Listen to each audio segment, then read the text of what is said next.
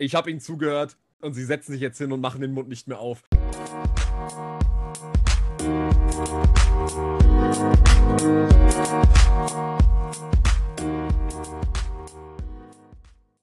Ihr hört Projekt Chaos, den chaotischen Filmpodcast. Heute mit Alex.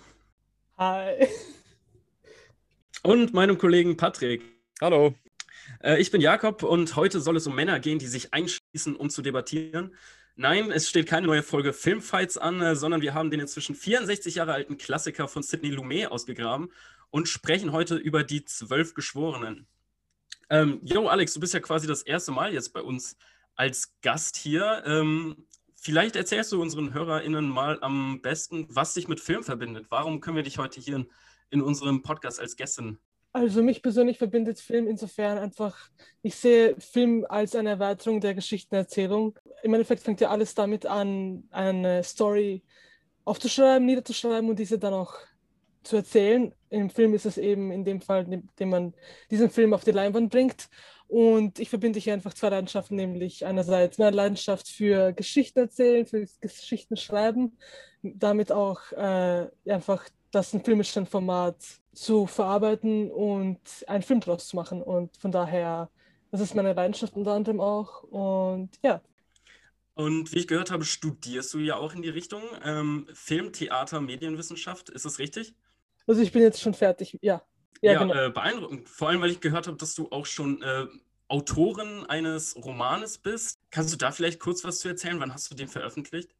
Also ich habe den äh, independently, also unabhängig self-published bei Amazon, als ich 18 war. Also mit 17 habe ich angefangen, den zu schreiben und habe den auch einfach, ja, self-published, ohne Verlag sozusagen. Der Titel ist Warriors of the Underground und es handelt in dem Buch, es ist eine dystopische Geschichte um ein 17-jähriges Mädchen, das in einer ähm, apokalyptischen Zukunft aufwächst.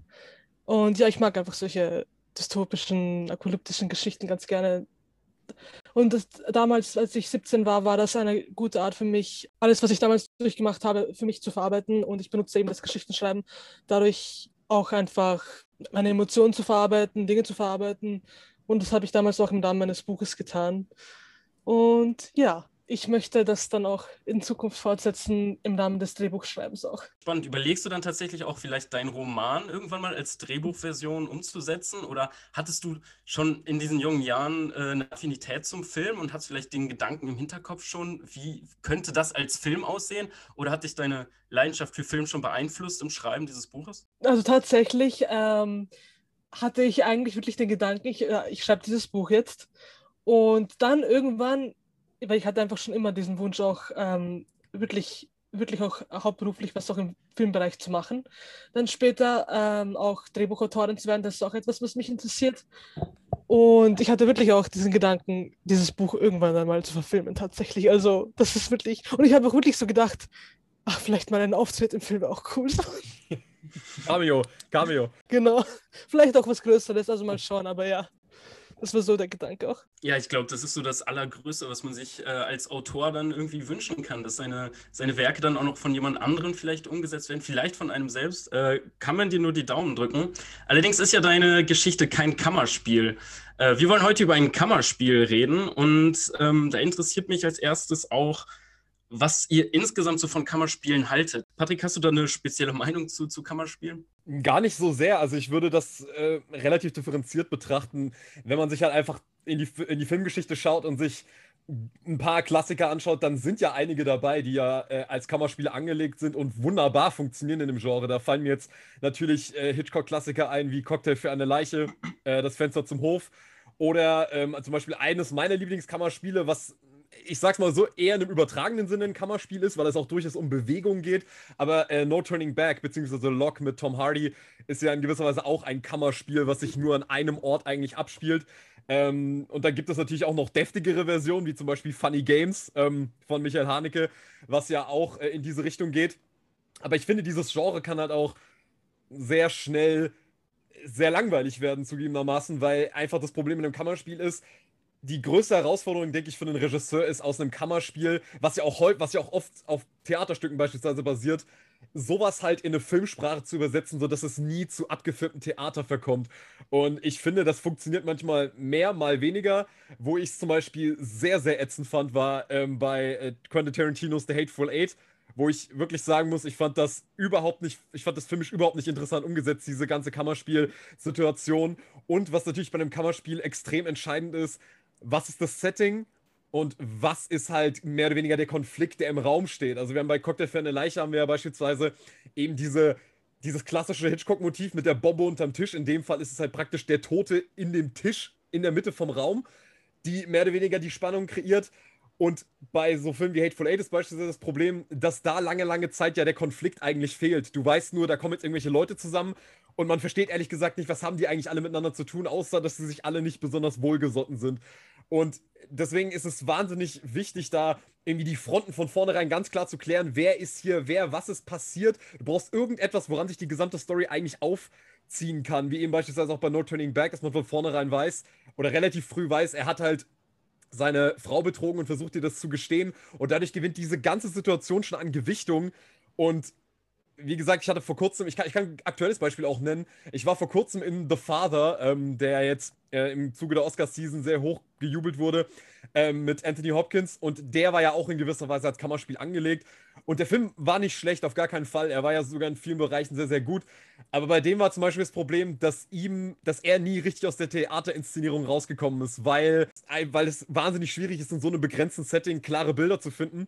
Weswegen ich sagen muss, Kammerspiele ein, ich, ich sag so, es ist ein sehr herausforderndes Genre für Regisseure, um da wirklich was Cineastisches draus zu machen. Deswegen bin ich da schon eher so auf der Seite, muss man auch wirklich können, wenn man es macht. Ja, das auf jeden Fall. Ich bin aber ganz, also ich würde sagen, ich bin Fan von Kammerspielen, gerade wegen des abgesteckten Settings. Ich mag das auch, wenn es einfach mal einen überschaubaren Casts gibt. Äh, da fällt mir nämlich als Beispiel ein, dass ich zuletzt in relativ random Actionfilm im Kino war. Ich habe mir dann so Sachen angeguckt wie äh, G.I. Joe Snake Eyes. Und zuletzt war ich in Protégé, also so ein neuer Film mit Samuel L. Jackson und Michael Keaton. Und das sind so Filme, die unheimlich viele Schauspiel, äh, Schauortwechsel haben, Settingswechsel, sodass man irgendwann gar nicht mehr richtig durchblickt, wo befinden wir uns, was ist der eigentliche Konflikt.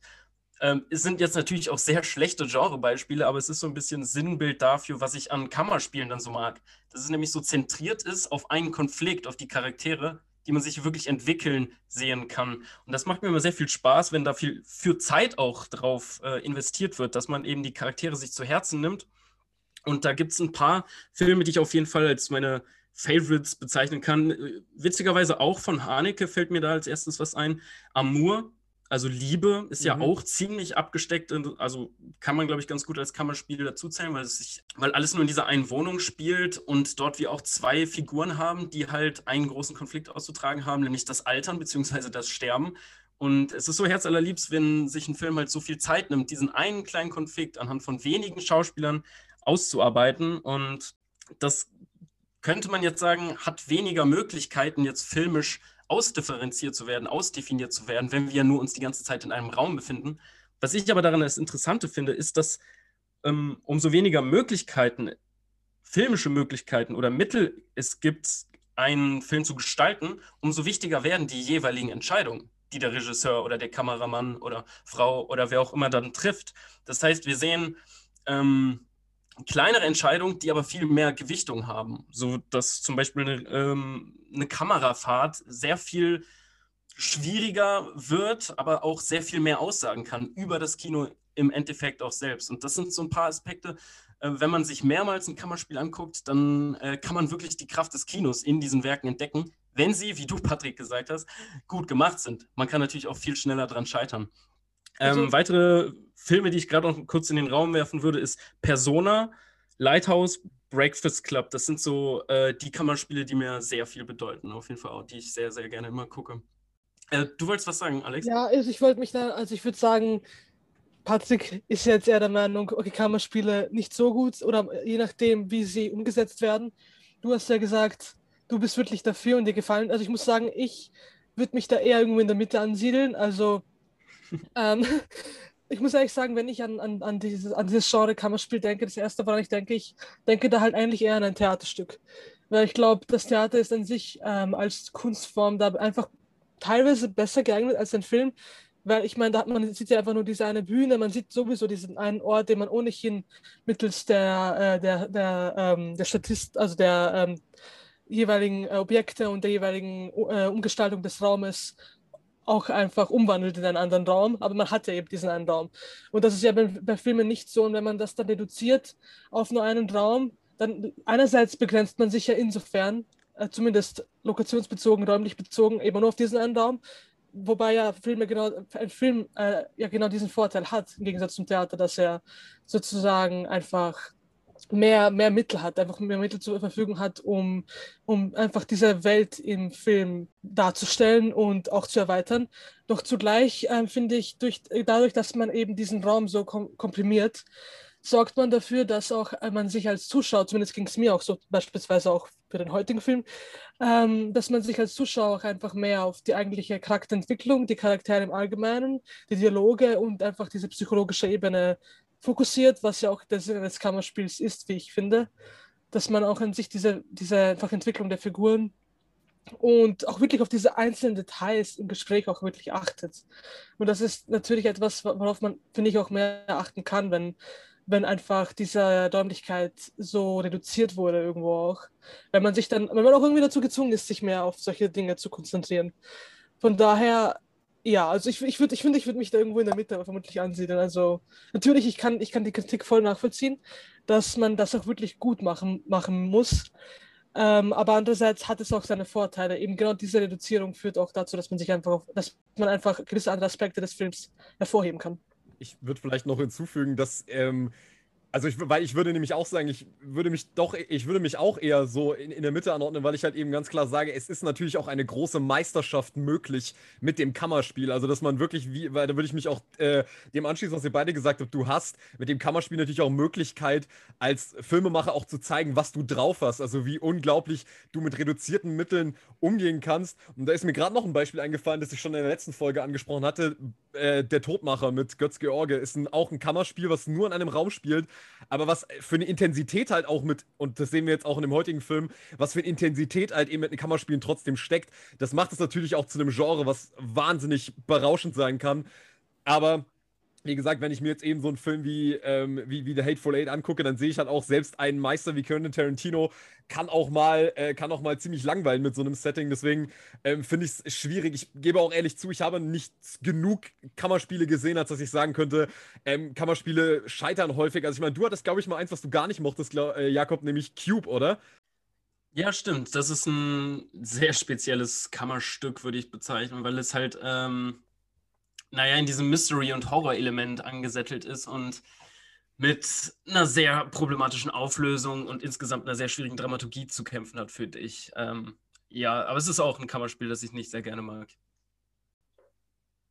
Wolltest du darauf aufbauen oder so? Nein, das, das, war, das war, ich habe es nur angesprochen, weil du, äh, weil du nur von guten Kammerspielen gesprochen hast und ähm, ich mich noch erinnern konnte, dass du Cube gar nicht abkonntest. Ja, es gibt natürlich immer wieder auch äh, Filme, die dann nicht ganz äh, meinem Geschmack entsprechen. Ganz anders allerdings äh, ist es bei den zwölf Geschworenen, den ich sehr wertschätze und alle diese Punkte, die positiven Punkte, die wir jetzt den Kammerspielen zugeordnet haben, auf jeden Fall wiederfinde in dem Film. Aber Patrick, äh, du hast ja bestimmt wieder eine wunderbare Inhaltsangabe für uns zusammengefasst. Ähm, trag doch mal vor, worum geht es denn in Die Zwölf Geschworenen oder Twelve Angry Men? Ja, also Die Zwölf Geschworenen beginnt in einem Gerichtsgebäude. Wir sehen, wie ein Richter die offizielle Verhandlung beendet und die zwölf Geschworenen anweist, sich zu beraten, um für den vorliegenden Mordfall zu entscheiden, ob der junge 18-jährige Angeklagte schuldig ist oder nicht und zum Tode verurteilt werden soll. Und dieses Urteil muss einstimmig sein. Die Sache scheint aber für jeden klar. Aus dem Smalltalk der Geschworenen vor der offiziellen Besprechung lässt sich schon entnehmen, dass für die meisten der Fall klar ist und es nur darum geht, so schnell wie möglich wieder nach Hause zu kommen. Denn es ist Hochsommer und eine prallende Hitze durchzieht den Raum, in dem zu einem Überfluss nicht mal der Ventilator funktioniert. Um die Angelegenheit zu beschleunigen, stimmt der Geschworene Nummer 1 dem Vorschlag zu, eine Vorabstimmung abzuhalten, bei der jeder für schuldig oder nicht schuldig plädieren kann. Und sollte dies schon einmal einstimmig sein, wird das Urteil so weitergegeben. Elf der zwölf Geschworenen sprechen sich für die Schuld des Angeklagten aus. Nur einer, der Geschworene Nummer 8, stellt sich dagegen und fordert durch seine Positionierung die anderen dazu auf, sich der Schwere dieser Anschuldigungen und der rechtlichen Konsequenzen für den jungen Angeklagten bewusst zu werden und nicht zu leichtfertig das Urteil zu fällen. Er möchte, den, er möchte den Diskurs, da er selber betont, die Wahrheit nicht zu kennen, aber er weiß zumindest definitiv, dass es ein Unrecht ist, die vorgebrachten Beweise nicht mal in Zweifel zu ziehen. Das sorgt zunächst für großen Unmut innerhalb des Geschworenenzimmers. Besonders Geschworene Nummer 3 und 10 übernehmen am vehementesten das Wort der Gegenseite und treten hartnäckig für die Verurteilung und somit für den letztendlichen Tod des jungen Mannes ein. Zunächst bleiben die Fronten verhärtet, doch nach einer weiteren Abstimmung, bei der sich Geschworene Nummer 8 bereit erklärt hätte, bei einer erneuten Quote von 11 zu 1 auch für schuldig zu plädieren, schließt sich Geschworene Nummer 9 den Zweifeln an. Auf diese Weise wird der Diskurs entfacht und all die unterschiedlichen Persönlichkeiten als auch deren persönlichen Vorurteile kommen nach und nach zum Vorschein. Jedoch schafft das Geschworene Nummer 8 mit Hilfe einiger kluger Beobachtungen und, Indizien der anderen Geschworenen fast jeden angebrachten Zweifel an der Schuld des jungen Mannes zu entwickeln. Besonders hartnäckig zu überzeugen sind dabei weiterhin Geschworene Nummer 3 und 10, wobei letzterer durch einen rassistischen Ausbruch, in dem er die Schuld des Angeklagten mit seiner Herkunft begründet, sein von Subjektivität geblendetes Urteilsvermögen offenbart und der durch die angewiderte Abwendung der anderen Geschworenen mit dem Rücken zu ihm unter seiner menschenverachtenden Haltung einknickt und vom Geschworenen Nummer 4 ein Sprechverbot erteilt bekommt. Nur Geschworener Nummer 3 beharrt bis zum Ende hartnäckig auf seiner Position, bis er als letzter der Gegenseite dasteht und auch offenbaren muss, dass die Verurteilung des jungen Mannes nur eine Projektion für einen aktuellen Konflikt mit seinem eigenen Sohn ist und er auch einsehen muss, dass sein permanentes Verweisen auf die Fakten trotzdem von Subjektivität getrieben war und seine scheinbare Objektivität auch nur eine Illusion war. Ob es überhaupt sowas wie Objektivität gibt und wie der Film diese Frage beantwortet, freue ich mich im Folgenden mit euch zu besprechen. Vielen Dank, Patrick, für die Zusammenfassung. Ja, wir hatten jetzt im Vorfeld ja schon gequatscht darüber, wie wir im Allgemeinen zu Kammerspielen stehen. Jetzt interessiert mich natürlich, wie steht ihr zu diesem ganz speziellen Kammerspiel? Habt ihr eine Geschichte mit dem Film? Wann habt ihr ihn das erste Mal gesehen und ähm, wie habt ihr ihn jetzt wieder beim äh, Rewatch erlebt? Also ich habe ja den Film vor Jahren das erste Mal gesehen, das ist jetzt wirklich schon Jahre her. Äh, dann, also ich habe ihn damals, glaube ich, auf Deutsch gesehen, das erste Mal. Dann äh, ein paar Jahre später wieder auf Englisch im Original und dann jetzt äh, dann wieder auch mal noch ein drittes Mal auf Deutsch. Und jetzt eben vor, erst gestern habe ich mir den Film nochmal angeschaut, damit ich ihn frisch im Gedächtnis habe. Und ähm, was ich, äh, also ich muss sagen, vor allem früher, wo ich noch kleiner war, äh, da war ich ja mehr so vermutlich, also wie die meisten Kinder auch, ähm, so dass äh, ich wirklich Filme gebraucht habe, die einfach meine Aufmerksamkeit fesseln und dafür sorgen, dass ich nicht irgendwie abschalten will. Das ist heute weniger der Fall, weil jetzt, wo ich im Erwachsener bin, würde ich mal behaupten, ähm, da, da finde ich, kann man auch sich eher vielleicht auch so langsamere Filme anschauen oder auch an sich Filme, wo der Verlauf einfach, wo das Pacing auch einfach ein bisschen länger braucht, weil man einfach auch mehr auf die Kernaussage des Filmes achten will oder man denkt sich halt auch, ja, ich warte noch, was kommt. Ähm, ich möchte einfach diesen Film verstehen, ich möchte, ich möchte ihn wirklich irgendwie aus allen Ebenen analysieren können. Ähm, und ich finde es halt faszinierend, weil schon damals, ähm, obwohl, wie gesagt, das Setting es spielt halt nur in diesem einen Raum. Es geht nur um diese zwölf Männer, die einfach nur die ganze Zeit darüber debattieren, ob dieser Mann schuldig ist oder nicht ähm, fand ich es einfach faszinierend, wie mich auch damals schon dieser Film fesseln konnte, obwohl ich halt damals nicht unbedingt behauptet hätte, dass ich auf dass ich Kammerspiele so gut finde. Ich meine, ich kannte diesen Begriff nicht einmal, aber ja, ich finde es einfach faszinierend, dass mich auch damals dieser Film schon so gefesselt hat. Ja, das zeigt, finde ich auch, äh, um an die Diskussion von vorhin anzuschließen, dass das ein Kammerspiel ist, das durchaus ähm, gut mit äh, in, in, in seinem eigenen Genre funktioniert und einfach die Geschichte und die Handlung ähm, trotz dieser komprimierten, dieser komprimierten Lokation ähm, einfach gut rüberbringt für den Zuschauer, ohne dass es zu langweilig wird oder ohne dass man, also ohne dass man irgendwie das Gefühl hat, es zieht sich zu sehr. Also ich hatte auf keinen Fall dieses Gefühl und das finde ich halt besonders bemerkenswert.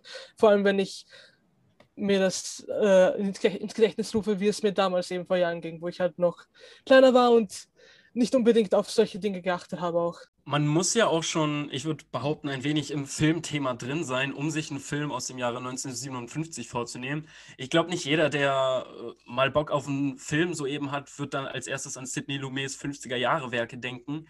Mm, und oft wird alten Filmen ja auch vorgeworfen, dass sie eben so langsam seien oder dass sie halt schwieriger zu verfolgen sind, dass man damals noch andere Sehkonventionen hatte. Kannst du dem gewissermaßen zustimmen, Patrick? Oder würdest du sagen, dieser Film hat tatsächlich das angesprochene hohe Tempo, was Alex auch schon dem Film zugesprochen hat? Und hat es dadurch ein hohes Spannungsmoment? Ja, Pacing würde ich dem Film definitiv zugestehen, aber ich finde, allen voran ist es eine unglaubliche Intensität innerhalb dieses ganzen Settings, die man erstmal auch so erreichen muss. Und ähm, mir geht es da ähm, ähnlich wie, wie Alex, dass ich auch diesen Film in der Zeit gesehen habe, wo ich auch äh, vor allem nicht besonders viel Interesse an alten Filmen hatte. Also ich hatte so auch so dieses Klischee im Hinterkopf, ja, alte Filme können ja heute in gewisser Art und Weise kaum funktionieren und die sind in schwarz-weiß gedreht und das sieht alles irgendwie nicht mehr so geil aus und ähm, das ist alles so altbacken und so weiter. Und ich würde auch weiterhin dabei bleiben, dass es durchaus Filme gibt, die nicht gut gealtert sind. Der gehört definitiv nicht dazu. Ähm, weil ich wirklich sagen muss, ich finde die Zwölf Geschworenen, der ist einer der wenigen Filme, wo man fast davon sprechen kann, es ist fast ein mehr oder weniger makelloser Film, weil ähm, es immer wieder erstaunlich ist, dass wenn man ihn sich nochmal ansieht, wie äh, unglaublich gut die Charaktere etabliert sind, wie wahnsinnig äh, clever die Kameraarbeit ist, wie ähm, modern der sich immer noch anfühlt, obwohl ganz offensichtlich der Film auch schon ein paar einiger Jahre auf dem Buckel hat und man wirklich immer und immer wieder in, diesen, in diese Szene reingezogen wird und man se selbst, auf, selbst wenn man weiß, wie es ausgeht, ist trotzdem jede einzelne Interaktion dieser Charaktere und wie halt eben nach und nach einer nach dem anderen seine Meinung ändert, das ist wahnsinnig faszinierend, immer wieder anzugucken. Und ähm, es hat ja seine Gründe, warum der Film bis heute auch ähm, in der Psychologie ähm, weiterhin als Paradebeispiel für Gruppendynamik hergenommen wird, weil es einfach erstaunlich ist, wie äh, sauber entwickelt hier jeder einzelne Charakter, ähm, Charaktermoment ist und nichts gerusht wirkt und trotzdem dieser Film halt auch zeigt, man braucht nicht drei Stunden, man braucht nicht zweieinhalb Stunden, man braucht kein, auch kein CGI, um ein großes Kino zu machen. Man, manchmal reichen einfach 90 Minuten ein Raum und äh, ich glaube 35.000 Dollar, wenn mich das nicht, wenn mich nicht alles täuscht. Also ähm, ja, so kann es auch gehen. Ähm, stimmen dir zu, vor allem was das Rewatch-Potenzial angeht. Das ist nämlich auch wieder für mich jedes Mal faszinierend, wie der Film einen doch in den Band zieht. Ähm, obwohl es halt so ein geradliniger, geradliniger Mordfall ist, der, naja, erstmal auf dem ersten Blick jetzt nicht zu komplex oder so ist. Das Spannende ist, wie man allerdings den Film bei jedem Mal anders erlebt. Beim ersten Mal war ich ganz damit, ganz stark damit beschäftigt, einfach diesen Fall erstmal für mich zu verstehen also wer hat da jetzt tatsächlich welche Zeugenaussage gemacht? Man ist die ganze Zeit so beschäftigt, erstmal diesen Fall nachzuvollziehen, die Zeugenaussagen selbst miteinander abzugleichen. Man sitzt so quasi mit im Raum. Man sitzt als, als 13. Person an diesem Tisch und überlegt, wie würde ich selbst darauf handeln, äh, auf diese Aussagenlage. Und wenn man ihn sich dann erneut ansieht, dann fallen einem schon vielleicht die ersten Symboliken auf, die interessanter an diesem Film eigentlich sind als der letztliche Mordfall, der meiner These nach vielleicht sogar austauschbar ist. Dann fallen einem nämlich auf, dass äh, die Charaktere für gewisse Personen stehen. Das ist ähm, Symboliken sind, die hier mit dem Verlauf der Handlung aufgeschlüsselt werden und dass am Ende vielleicht die Demokratie dekonstruiert wird in dem Film. Also wenn ich mich anschließen dürfte, ähm, ich finde das, was du angesprochen hast mit dem Mordfall, das stimmt, also mit dem würde ich absolut zustimmen. Ich finde, der Mordfall spielt hier absolut keine Rolle. Ich finde, der Mordfall ist auch einfach etwas, was hier in dem Film auch wirklich austauschbar ist. Der Jungen, also der 18-jährige Junge, um den es ja, dessen Mordfall es sich handelt, ähm, der kommt ja nicht mal im Film vor. Es geht gar nicht um den Mordfall an sich. Es geht wirklich um diese tiefen Psychologie und darum zu verstehen, wie diese Figuren miteinander interagieren, wie diese Diskussion aufgebracht wird, wie das Ganze rekonstruiert wird, wie äh, diese Figuren einfach auch an sich, wie man auch argumentiert. Ich finde, wenn, wenn mich jemand jetzt fragen würde, auch, wie kann ich argumentieren lernen? Ich würde einfach sagen, ja, schau dir 12 Angry Men an, ganz ehrlich.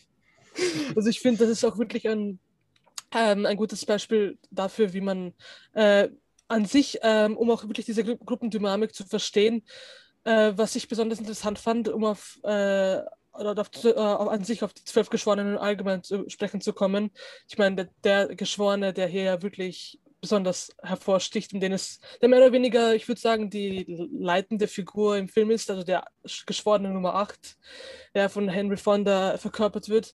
Bei ihm geht, also, also ich finde, ich finde es auch wirklich bemerkenswert, wie er auch wirklich als diese Figur dargestellt wird, die einfach als einzige in der Lage ist, unabhängig zu denken, weil bei allen anderen hat man irgendwann auch das Gefühl, dass sie einfach so ein bisschen mit dem Strom mitschwimmen oder sich auch mitreißen lassen.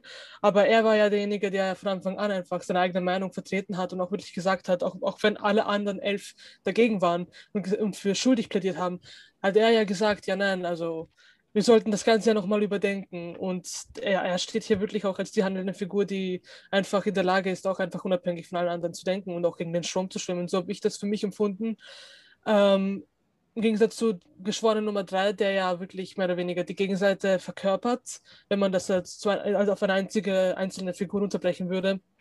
Aber es stellt sich dann ja auch eben heraus, dass es bei ihm eben auch auch zu einer psychologischen Note hat. Es geht eben nicht um, um diesen Mordfall an sich, um diesen Jungen, sondern es geht, es geht einfach auch um diese Psychologie dahinter, dass sich Menschen auch oftmals irgendwie aufgrund ihrer eigenen Geschichte auch antreiben lassen, aufgrund eigener Vorurteile, die sie aufgebaut haben, wie beim Geschworenen Nummer 10, den du ja auch schon erwähnt hast.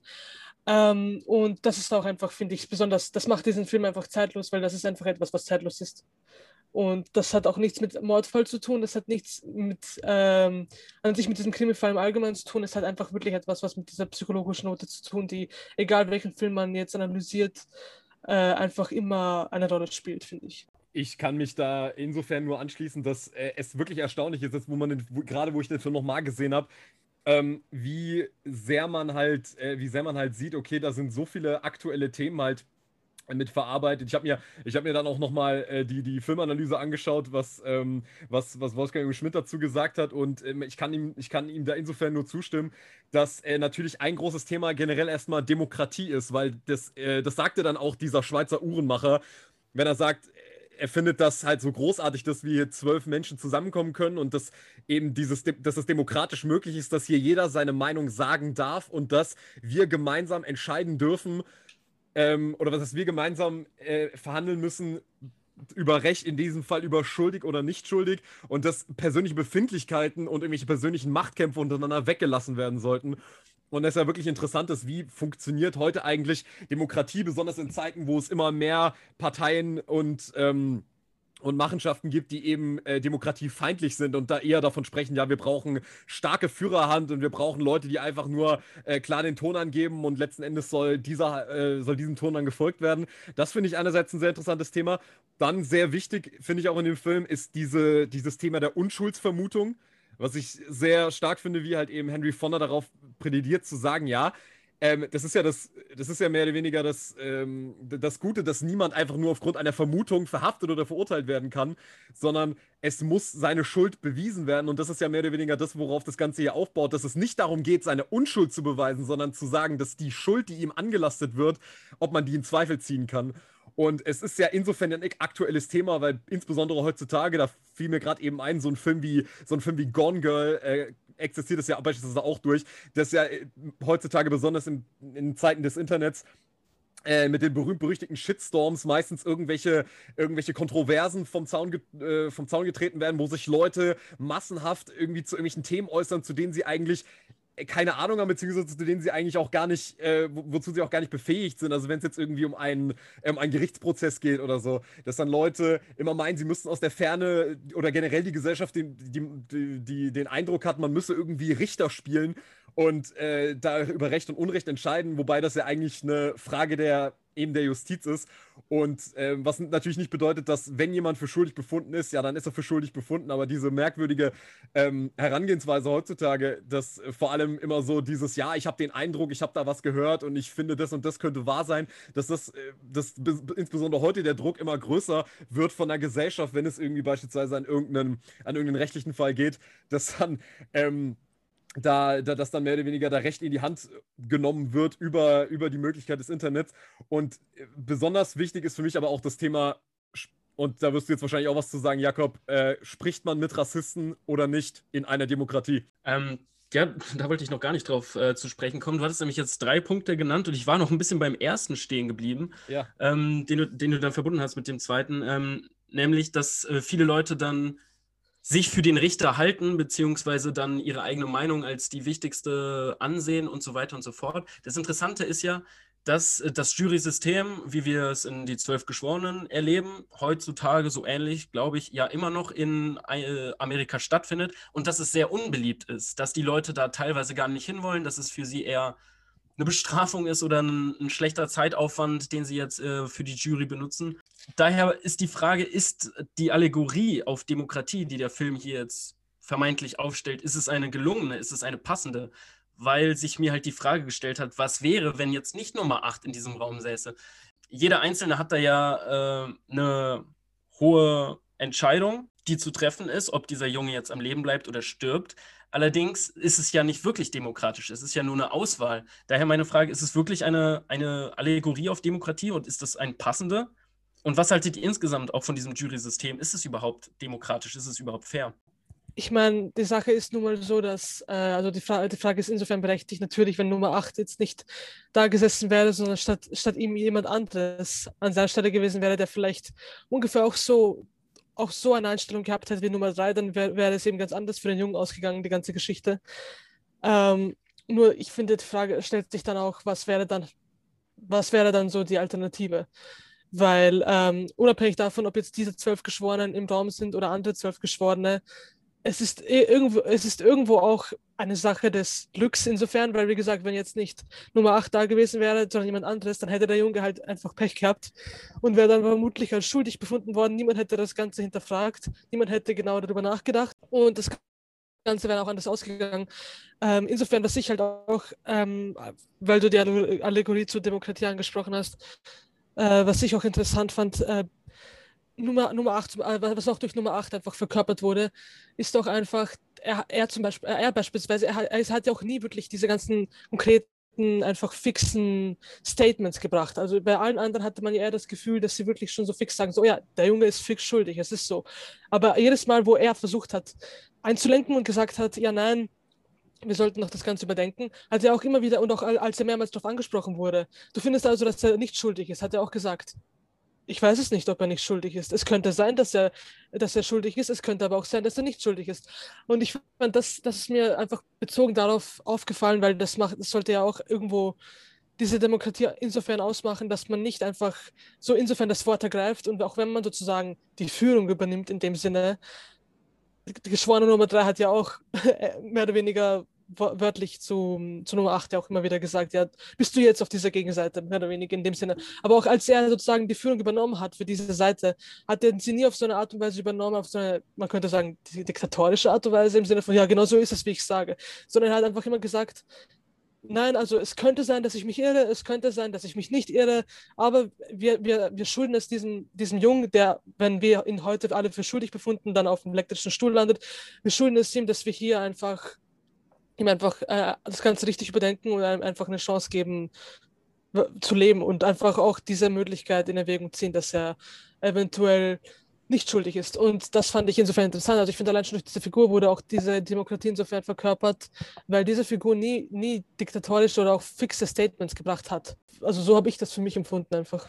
Ähm, ich finde vor allem, dass der Film, also ich denke, man darf auch nicht sagen, das ist ein rein äh, demokratisch, also ein rein demokratischer Film, wo man sagt, okay, hier wird der Demokratie ein Denkmal gebaut.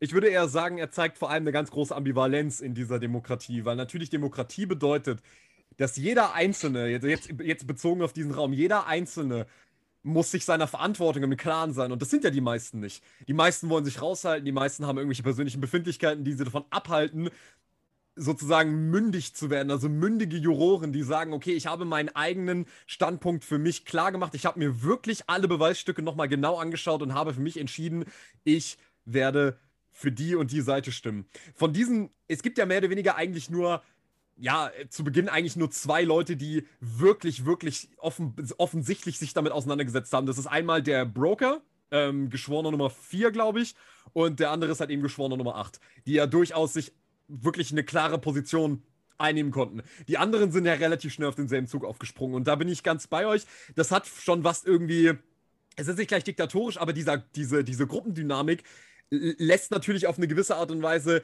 Demokratie dann irgendwie nicht wirklich zu, weil keiner wirklich aus seiner Meinung heraus sich entschieden hat, sondern eigentlich ist es eine fingierte Meinung, die ist eigentlich nicht ihre Meinung.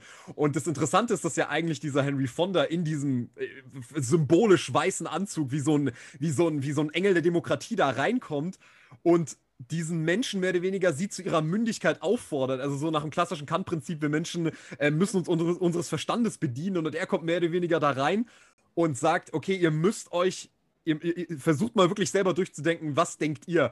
Und dann fand ich das eben so, so stark, wenn dann dieser Schweizer Uhrenmacher diesen ähm, geschworenen Nummer 7 war das, glaube ich, der, der zu diesem Baseballspiel will und die ganze Zeit eigentlich keinen Bock hat und äh, sich ganz schnell dann von der ein und dann und dann irgendwann für nicht schuldig plädiert, weil er sagt, ja gut, ich denke jetzt mittlerweile ist er nicht schuldig und dann eben hm. dieser dieser schwarze Oma auf ihn zukommt und sagt so, nein, das dürfen sie nicht entweder sie haben ihre Meinung, entweder sie wissen genau, für welche Seite sie sind, entweder sie haben wirklich abgewogen, warum sie für die Seite sind, dann stehen sie aber auch dazu. Aber hören sie auf, hier Seiten zu wechseln, einfach nur, weil sie schnell nach Hause wollen.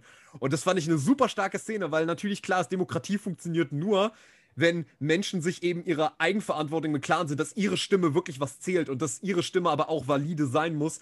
Und deswegen ist es keine Verherrlichung, sondern es ist ja eigentlich eher ein Appell an uns, dass wir immer ganz klar auch Stellung beziehen müssen und uns eben und, und eben beide Seiten betrachten müssen und eben nicht auf den man möchte meinen, hier einfach auf den, auf äh, der, der Masse folgen und sagen, ja gut, also ich meine, wenn so viele dafür sind, dann kann es ja nicht anders sein.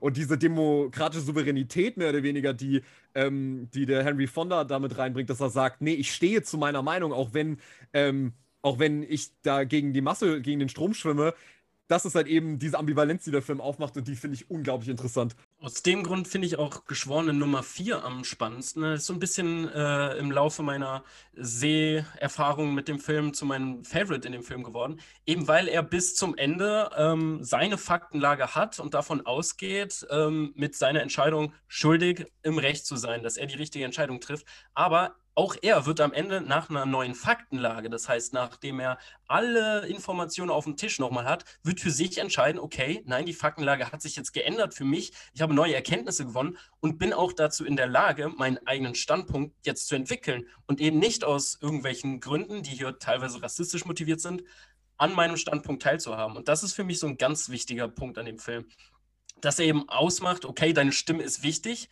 aber informiere dich auch anhand der Faktenlage, kann man aber auch noch eine Meinung, einen Meinungswechsel in Betracht ziehen. Und deswegen ist er so ein bisschen mein, mein Favorite ähm, hier in, in der Geschichte. Habt ihr auch einen Favorite? Ähm, am interessantesten oder am spannendsten dürfte vielleicht Figur 8 sein. Ähm, aber trotzdem mal in die Runde. Habt ihr einen Favorite? Äh, Patrick, du hast den, den, äh, den Uhrenmacher schon angesprochen. Wie sieht das bei dir aus, Alex? Ah, ich finde es so schwierig, irgendwie deinen Favorite auszusuchen, weil ich finde einfach, dass ich finde einfach diese Vielfalt an Figuren einfach auch an sich interessant, weil es, wie soll ich sagen, man hat einfach, wenn man sich diesen Film anschaut, das Gefühl, dass man auch irgendwie jede Figur irgendwo auch im Alltag schon mal erlebt hat. Wisst ihr, was ich meine? Ja. Mhm. Also man hat irgendwie das Gefühl, so, aha, okay, diese Nummer 8, ja, so einen kenne ich, Nummer 9, so einen kenne ich auch, so nach dem Motto. ähm, also ich fand einfach an sich diese Vielfalt an Charakteren und äh, auch Charakterentwicklungen, die dadurch äh, gezogen wurden, auch besonders interessant. Ja, wenn ich jetzt eine einzelne Figur ähm, mir raussuchen müsste, wenn ich mich entscheiden müsste, ich würde ich würd auch, glaube ich, auch einfach sagen, also was ich auch, äh, da würde ich mir auch, mich auch dem Jakob anschließen. Also ich fand Figur 4 besonders interessant insofern und Figur 8, also die beiden wären wahrscheinlich meine Favorites, einfach weil ich das Gefühl hatte, dass die beiden, auch wenn ihre Meinungen zu, Be zu Beginn zumindest komplett auseinanderging, standen, also würde ich sagen, standen die beiden einfach zu sich selbst und sie standen einfach zu dem, wofür sie einstanden. Und sie standen auch wirklich irgendwie für diese Sache ein, weil sie einfach davon überzeugt waren und nicht, weil sie sich von irgendjemandem haben mitreißen lassen oder, oder auch wie Nummer sieben, weil sie einfach keine Lust auf das Ganze hatten und mal schnell auf ihr, Baseball, äh, auf ihr Baseballspiel nicht verzichten wollten. Und ja, oder vielleicht auch noch Figur 9 insofern, wobei ihn habe ich eher so ein bisschen als Wackelfigur empfunden, weil er hat ja auch Wobei ich auch das ist, man muss halt auch dazu sagen, ich finde, das ist jetzt auch, es ist auch nicht falsch, auch einfach mal seine Meinung zu überdenken und an sich einfach auch, wenn man merkt, okay, ich hatte diese eine Meinung, aber jetzt, jetzt komme ich drauf, vielleicht lag ich auch einfach falsch. Vielleicht, also dass, dass, dass man auch einfach Kritik zulässt und auch wirklich und offen ist dafür, auch einfach seine Meinung zu überdenken, wie es auch bei Nummer 9 war. Das fand ich auch insofern interessant. Und bei ihm hatte ich auch das Gefühl, dass er auch, obwohl er sich ziemlich schnell äh, Nummer 8 angeschlossen hat, schon auch dazu stand Und er hat dann auch äh, ziemlich schnell einfach auch seine richtige Seite für sich entdeckt. Also, ja. Nummer 9 war der alte Mann, nicht wahr? Direkt genau, ja, der, also der auch mit den, mit den, wie hieß es, mit den äh, Druckstellen an der Nase. Also, ja, ja, ja. Mhm. ja genau. Ich finde das aber eine wahnsinnig schwierige Frage zu sagen, ob es wirklich eine interessanteste Figur gibt, weil was ich finde, der Film wirklich unglaublich macht, ist, diese Charaktereinführung zu Beginn des Films, die ja in einem einzigen Kammer, in einem einzigen Take passiert, die ist so genial, dass du wirklich von jedem Charakter sofort verstehst, wie der tickt und kannst sofort ab da nachvollziehen, warum sich wer in dem, in diesem ganzen Ensemble wann und wie verhält. Und es ist und ich finde es sehr erstaunlich, weil eigentlich jede Figur hat so ihren einen Moment, wo sie praktisch aus sich rauskommt und irgendwie was Entscheidendes beiträgt. Weswegen ich das trotzdem sehr schwierig finde, eine Favorite-Figur irgendwie auszumachen. Ähm, natürlich gibt es ein paar Wortführer, aber ich finde, die Figuren sind so scharf gezeichnet, das ist, ist wirklich erstaunlich, wie du wirklich jeden einzelnen von denen völlig unterscheiden kannst, was natürlich auch diesen hervorragenden Schauspielern geschuldet ist, die auch alle so markant gecastet wurden, dass du dir wirklich jeden einzelnen könntest du, könntest du wahrscheinlich einen Steckbrief zu dem machen. Die Frage diente natürlich auch erstmal so ein bisschen, um überhaupt ins Sprechen über die Charaktere zu kommen. Ähm, du hast jetzt schon angesprochen, diese Öffnungsszene, wo dann natürlich sehr die filmischen Elemente des Filmes deutlich werden, dass hier eben noch ein äh, Regisseur hintersetzt, der ganz genau überlegt, was ich wann im Bild äh, sehen kann. Und wo wir gerade eben bei Nummer 9 waren, da gibt es zum Beispiel so eine Szene, ähm, er ist in der ersten Wahl, ist er, stimmt er für, äh, stimmt er für, für, schuldig. Aber man sieht ihn schon so ganz leicht äh, zucken mit den Armen und ist sich eigentlich nicht so ganz sicher. Das sieht man schon. Es gibt lauter so ganz kleine Elemente, die man, ähm, wo man spürt, hier steckt äh, Methodik hinter. Hier, hier, steckt einfach ein Regisseur dahinter, der ganz genau weiß, was er uns zeigen will. Wo jetzt natürlich auch die Brücke oder beziehungsweise die Unterschiede zum Theaterhaften deutlich werden. Denn du meintest, es ist sehr abhängig von den Schauspielern, allerdings immer noch halt auch von dem Regisseur, der uns jetzt genau ähm, überlegt, was er uns denn zeigt. Deswegen jetzt meine Frage, ähm, ist es für euch zu theaterhaft noch oder welche Szenen außerhalb dieser angesprochenen Eröffnungsszene sind euch besonders im äh, Kopf geblieben, die die Regie in den Vordergrund stellen, die wirklich auch das Element Film zeigen anhand dieses kleinen Kammerspiels. Ich muss dazu sagen, also ich, ich wüsste jetzt nicht, ob ich eine Szene wirklich nennen könnte, wo ich jetzt wirklich sagen könnte, das macht im allgemeinen Film aus, weil ich finde, dass man eigentlich so ziemlich jede Szene eigentlich auch so hätte auf, also wenn ich jetzt versuche, wenn ich den ganzen Film Revue passieren lasse und mir überlege, den nochmal zu inszenieren als Theaterstück. Ich glaube, man könnte den genauso wie er im Film auch zu sehen ist, genauso auch als Theaterstück eigentlich inszenieren. Aber ich finde, das zeigt halt auch einfach, dass Film auch nicht immer sich nicht so sehr unterscheiden muss von einem Theater, weil im Grunde genommen, ja, Film hat halt einfach andere Mittel, weil man, man muss sich nicht unbedingt immer auf einen Ort, äh, einen Ort reduzieren lassen, wie bei einem Theater, wo man einfach nur diese Bühne hat sozusagen, aber das ist auch nicht immer notwendig, um einen guten Film zu machen. Und das Augenmerk des Films ist sowieso, finde ich, nicht auf diesen typischen filmischen Mitteln, die auch den Film vom Theater mehr oder weniger abspalten oder an sich differenzieren, sondern das Augenmerk ist sowieso, finde ich, auf, auf eben diesen, diesen Dialogen, auch vielmehr auf dieser Charakterentwicklung. Und ich finde, das funktioniert als Film hier genauso, wie es auch als Theaterstück funktionieren würde. Ich finde, da muss man auch nicht unbedingt äh, eine bestimmte Szene heraussuchen und sagen, ja, das ist jetzt so eine Szene, die man nicht als Theaterstück inszenieren kann, weil das ist überhaupt notwendig. Also unabhängig davon funktioniert der Film so, wie er gemacht ist, super. Als Theaterstück würde er vermutlich genauso funktionieren, aber das macht auch gar nichts. Ja, also so viel dazu. Ich finde ich find einfach, dass, ja, ich finde, das, das muss in dem Fall auch nicht unbedingt äh, sich so sehr vom Theaterstück unterscheiden. Patrick, kannst du da zustimmen, wenn du dich jetzt in, äh, in einen Zuschauersaal setzen würdest und genau dasselbe Schauspiel der Charaktere sehen würdest, allerdings ohne die Wahl des Blickes durch den Regisseur? Würdest du sagen, das ist dieselbe spannende Erfahrung? Nee, es wäre eine andere spannende Erfahrung, aber es wäre für mich auf jeden Fall nicht die gleiche, weil ähm, ich wirklich, das haben wir ja schon zu Beginn gesagt, bei Kammerspiel, äh, das, äh, das habe ich ja schon zu Beginn erwähnt, dass bei Kammerspielen oft das Problem ist, dass sie das Filmische irgendwann verlieren. Und ich finde, die Zwölf Geschworenen funktioniert in der Form, wie er gedreht ist, auch tatsächlich nur als Film, weil, ähm, weil du hast halt eben solche Bilder, wie beispielsweise am Ende, wenn Geschworener Nummer 3 wirklich ganz vehement immer noch versucht, irgendwie, obwohl er schon alleine ist, immer noch auf seinem Standpunkt irgendwie festzuhalten und du dann diese, diese, diese Kameraeinstellung von diesen einzelnen praktisch, äh, von, von, diesen nebeneinander sitzenden äh, Geschworenen, wo die ihn alle so ähm, verurteilend angucken und mehr oder weniger nur darauf warten, dass er mehr, äh, einfach nur einknickt. Und ich finde solche Einstellungen oder eben beispielsweise auch diese, ähm, diese Möglichkeit, dass du diese einzelnen kleinen Smalltalk-Gespräche am Anfang, so wie, die, so wie das eingefangen ist, ich glaube natürlich, das ist ja als Theaterstück schon mal geplant gewesen oder, oder beziehungsweise ist ja ursprünglich ein Theaterstück gewesen. Natürlich funktioniert es auch als Theaterstück, aber ich finde, Sidney Lumet macht ganz klar, so wie er diesen Film gemacht hat, konnte es nur als Film funktionieren, weil eben diese ganzen Close-ups, diese ganzen Kameraeinstellungen, wo halt genau über die Schulter von dem einen Schauspieler auf den anderen äh, gezeigt wird, das macht die Möglichkeit, also die Möglichkeit der Großaufnahme macht in diesem Film für mich schon einiges aus, wenn dann irgendwelche Reaction-Shots eingefangen werden von den Figuren, ähm, wie sie zum Beispiel jetzt auf einen Moment reagieren, äh, wie sie jetzt zum Beispiel auf einen Moment reagieren, wenn jetzt eine Figur ihnen widerspricht oder ihnen zustimmt. Da finde ich, gelingt nochmal eine andere Intensität auf jeden Fall. Ähm, beispielsweise, wenn jetzt äh, Geschworener Nummer 8 mit, glaube ich, Geschworenem Nummer 6 zusammen auf, äh, im, im Bad ist und er dann zu ihm sagt, ja, was ist, wenn wir den jetzt freisprechen und der ist eigentlich schuldig gewesen und, und dann gibt es dieses Close-up auf dieses Gesicht. Und ich glaube, das sind so Sachen, die, das ist die Möglichkeit des Kinos, sowas nochmal herauszustellen und intensiver zu machen. Deswegen würde ich schon sagen, es ist ein sehr, sehr filmischer Film obwohl man natürlich klar sehen kann, das, das hätte auch mal, das war auch mal irgendwie ein Theaterstück. Aber ich finde, er distanziert sich wirklich sehr weit von einem einfachen Theaterstück, weil eben die Dialoge durch diese klare Wahl von Kameraeinstellungen und bestimmter Entscheidung, wen zeige ich wie, ich finde schon, das hat, das hat schon, das hat schon wirklich einen große, großen äh, Einfluss darauf, wie wir den Film wahrnehmen. Ja, ich muss auch sagen, ich finde gerade die Entscheidung mit der Kamera zu spielen wirklich vehement äh, dafür stehend, dass es hier durch die filmische Erfahrung zu einer besonderen Erfahrung wird. Ich kann es mir auch sehr geil als Theaterstück vorstellen.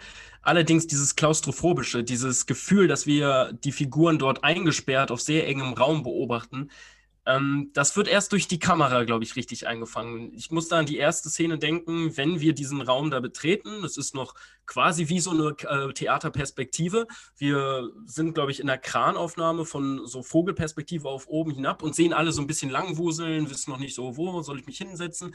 Und ähm, wir sind da quasi noch in der Perspektive des Theaterzuschauers verortet. Doch dann macht der Film halt den Kniff und fährt die Kamera runter auf Schulterhöhe und geht ins Gespräch rein zu den einzelnen Personen und zeigt uns, was wir tatsächlich sehen sollen.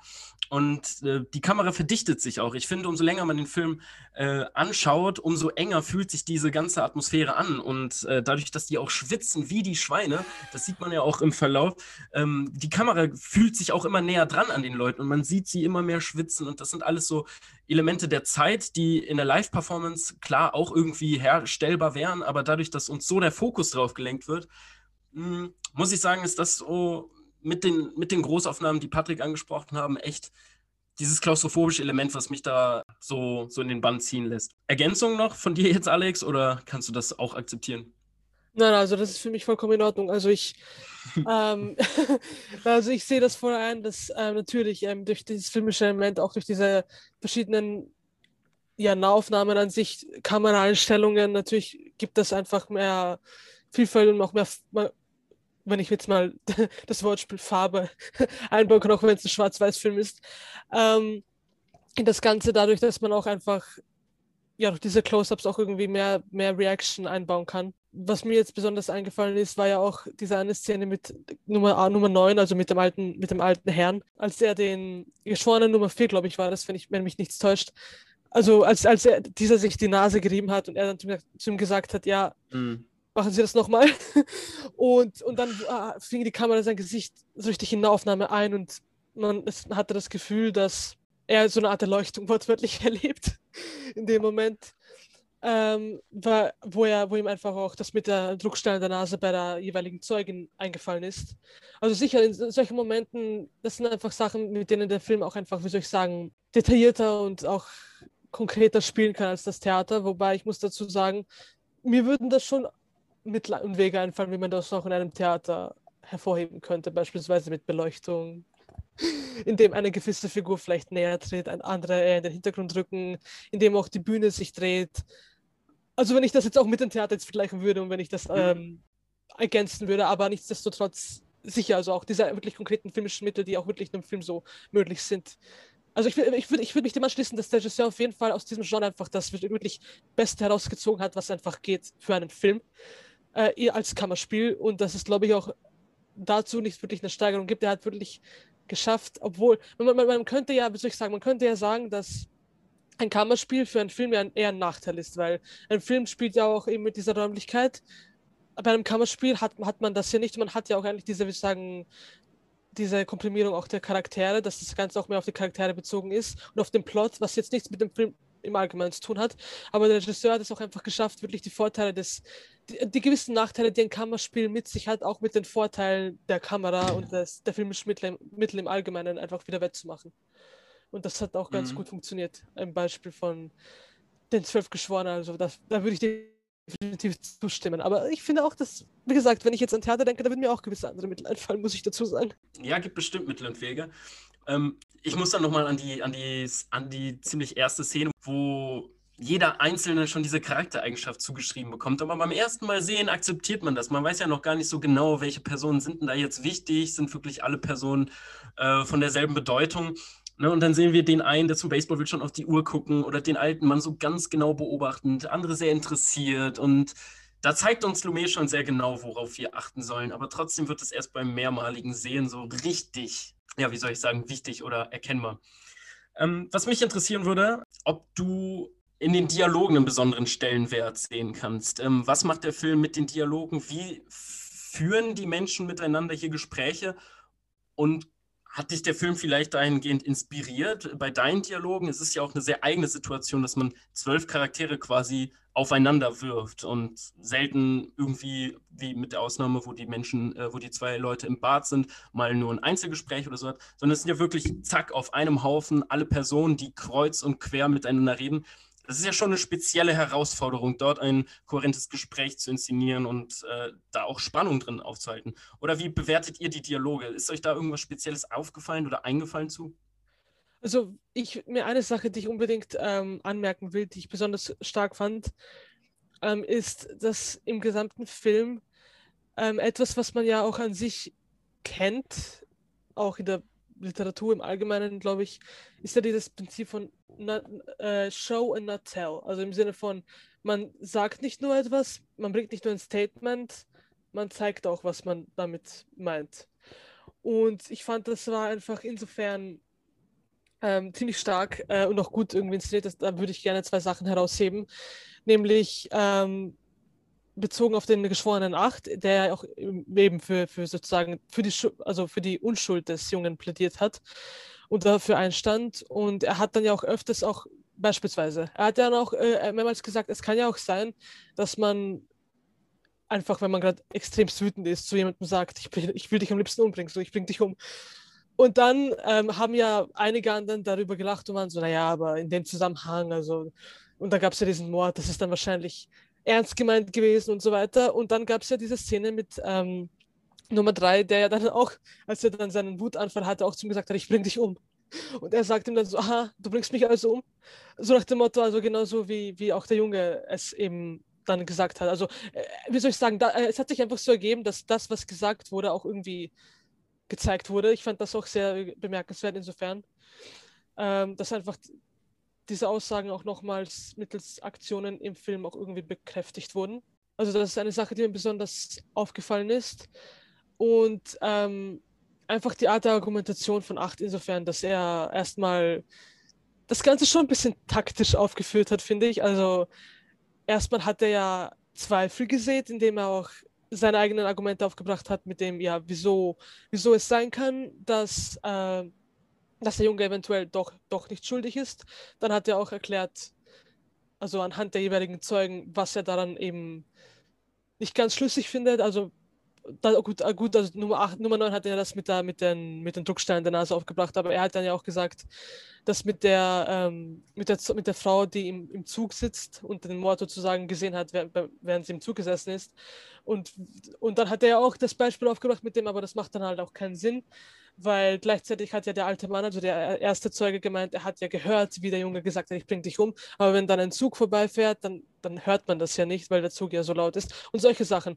Also er hat nicht nur einfach all das, was er gesagt hat, er hat auch einfach all das, was er gesagt hat, auch wirklich gezeigt und bekräftigt und auch an Beispielen mehr oder weniger untermauert. Das hat er dann ja auch gemacht, als das aufgekommen ist, ähm, mit dem, dass der Mann gemeint hat, in 15, also nach 15 Sekunden ist er aufgestanden aus dem Bett, ist dann übergelaufen und hat die Tür aufgemacht und hat gesehen, wie der Junge die Treppe runtergelaufen ist oder aufgelaufen ist oder so.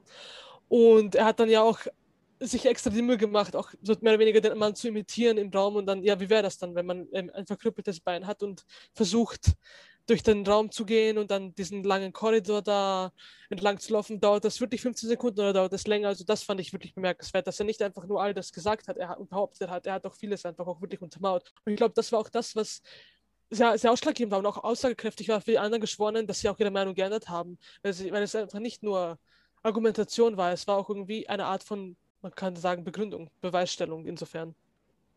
Und das Ganze dann auch noch mit diesem wahnsinnig perfekten Timing. Ne? Du hast es gerade angesprochen. Man sieht immer ähm, so eine Überprüfung einer These. Man, man kriegt was zu erleben mit einem Spannungselement, aber dann ist auch noch dieses perfekte Timing. Ne? Dann wird im genau richtigen Moment das Messer auf den Tisch gehauen. Das sind so Reveals, die der Film auf einfach in einem sehr guten Tempo uns präsentiert. Und das ist ein ganz wichtiger Grund, weshalb dieser Film so ein hohes Spannungselement äh, durchgängig behält, weil der immer im richtigen Moment ein Reveal oder eine neue Frage in den Raum wirft, mit der man sich zunächst selbst beschäftigen muss. Dann sehen wir die Charaktere sich damit beschäftigen und dann kommt aber auch wieder ein neuer Twist oder eine neue Wendung und ein neues Informationsmittelchen sodass wir da wirklich an der Stange bleiben und das natürlich durch so pointierte Dialoge, dass man da einfach diese Zeit, die verfliegt einfach und ja, da kann ich dir auf jeden Fall nur zustimmen. Dadurch, dass wir auch immer wieder Sachen sehen, wird dieses Gesagte auch nochmal ein bisschen spannender und nochmal filmischer tatsächlich auch präsentiert.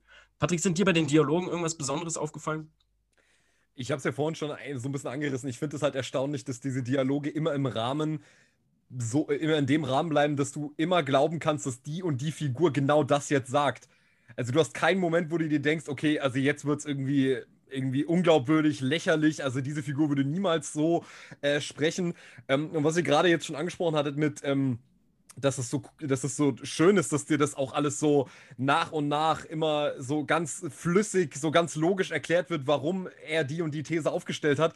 Was ich ganz erstaunlich finde, ist aber, dass der Film auch zeigt, dass Geschworene Nummer 8, und das ist wahrscheinlich auch das Faire an dem Film, so besonders er als Figur ist, so geradezu fast schon unmenschlich ruhig er mit dieser ganzen Situation umgeht so, so schön ist es aber auch zu sehen, dass er trotzdem diese ganze Diskussion niemals so gewonnen hätte, wenn er nicht die Hilfe von den anderen Geschworenen gehabt hätte. Weil das Schöne ist ja dann, wie dann wirklich die Figuren im Rahmen halt ihrer eigenen, äh, ihres eigenen Charakters, also was ja dann auch Teil der Dialoge ist, dass die dann immer auf Sachen kommen, wo ich sage, ja, das sind Beobachtungen, die ich dieser Figur in gewisser Weise auch zutraue. Also für mich war zum Beispiel klar, dass dieser komische Modetyp äh, nicht Mode, sondern Werbetyp, Werbe. der, der Werbetyp, der die ganze Zeit eigentlich nur dumm rumgequasselt hat, dass, der, dass dem eigentlich nichts Besonderes aufgefallen ist. Das war mir einfach klar, weil der einfach von seiner Meinung ähm, die ganze Zeit hin und her gehüpft ist, ähm, weil er eigentlich keinen festen Standpunkt äh, einnehmen kann, sondern ja, in, in, in, ganz böse gesagt, mehr Schwätzer ist als alles andere. Ähm, aber zum Beispiel, dass dieser Schweizer Uhrenmacher, dem habe ich und auch dem, äh, dem Broker, ich habe den immer völlig abgekauft in dem Moment, dass, also dem, dem Broker diese, diese wirklich äh, sehr rationale Sichtweise, alles durchgedacht zu haben und auch bei dem Uhrenmacher, dass der so, dass der auf so eine äh, wirklich sehr sympathische Art und Weise irgendwie schüchtern ist, aber er manchmal trotzdem nicht, äh, nicht anders kann, als sozusagen für seine, für seine Vorstellung von Demokratie einzustehen. Und das war einfach alles wahnsinnig, hat einfach wahnsinnig gut gepasst zu den einzelnen Figuren. Und das finde ich, denke ich, die größte Leistung. Und ich denke, das ist auch was, was zum Beispiel ein Quentin Tarantino wahnsinnig gut beherrscht, dass deine Figuren immer Figurenrede haben, die niemals aus dem Rahmen fällt, dass du dir denkst, okay, jetzt wird's unglaubwürdig in Bezug auf die Figur, sondern es ist immer im Rahmen dessen, was bisher gezeigt wurde und es passt einfach super zusammen.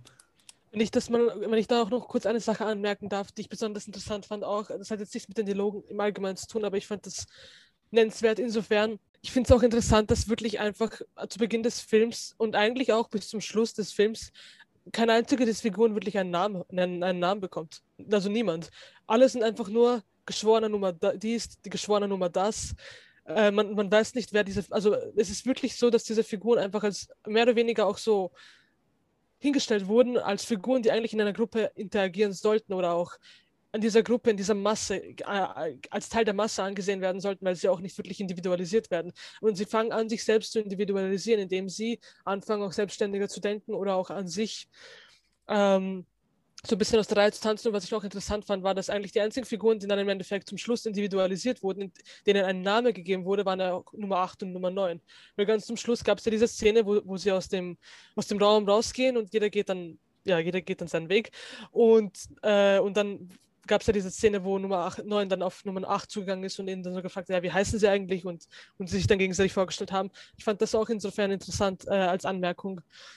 Einfach, weil ich das so, weil ich das, ich, also das ist sicherlich auch einfach eine Sache, die auch wirklich absichtlich war. Also ich meine, das sollte, glaube ich, auch einfach so diese Gruppendynamik darstellen und diese Individualisierung und diese, dieser Weg zur Individualisierung insofern. Ich wollte äh, noch zu Alex Punkt kurz sagen, ich fand das eine wahnsinnig spannende Beobachtung, zu sagen, dass diese Figuren praktisch eben in wirklich im klassischen Sinne einfach in der Masse mitschwimmen und dann wie du, wie du wirklich, wie du es schon gesagt hast, sich dann individualisieren durch eben durch eben diesen Aspekt, dass sie nach und nach ihre eigene Meinung finden. Das finde ich wirklich eine starke Beobachtung, besonders, dass bei wahrscheinlich die beiden wahrscheinlich auserkoren wurden, weil sie letzten Endes die Initiatoren waren von dem Ganzen. Also klar war es Geschworene Nummer 8, aber Geschworene Nummer 9 war ja derjenige, der äh, verhindert hat, dass sich Geschworener Nummer äh, 8 geschlagen geben musste.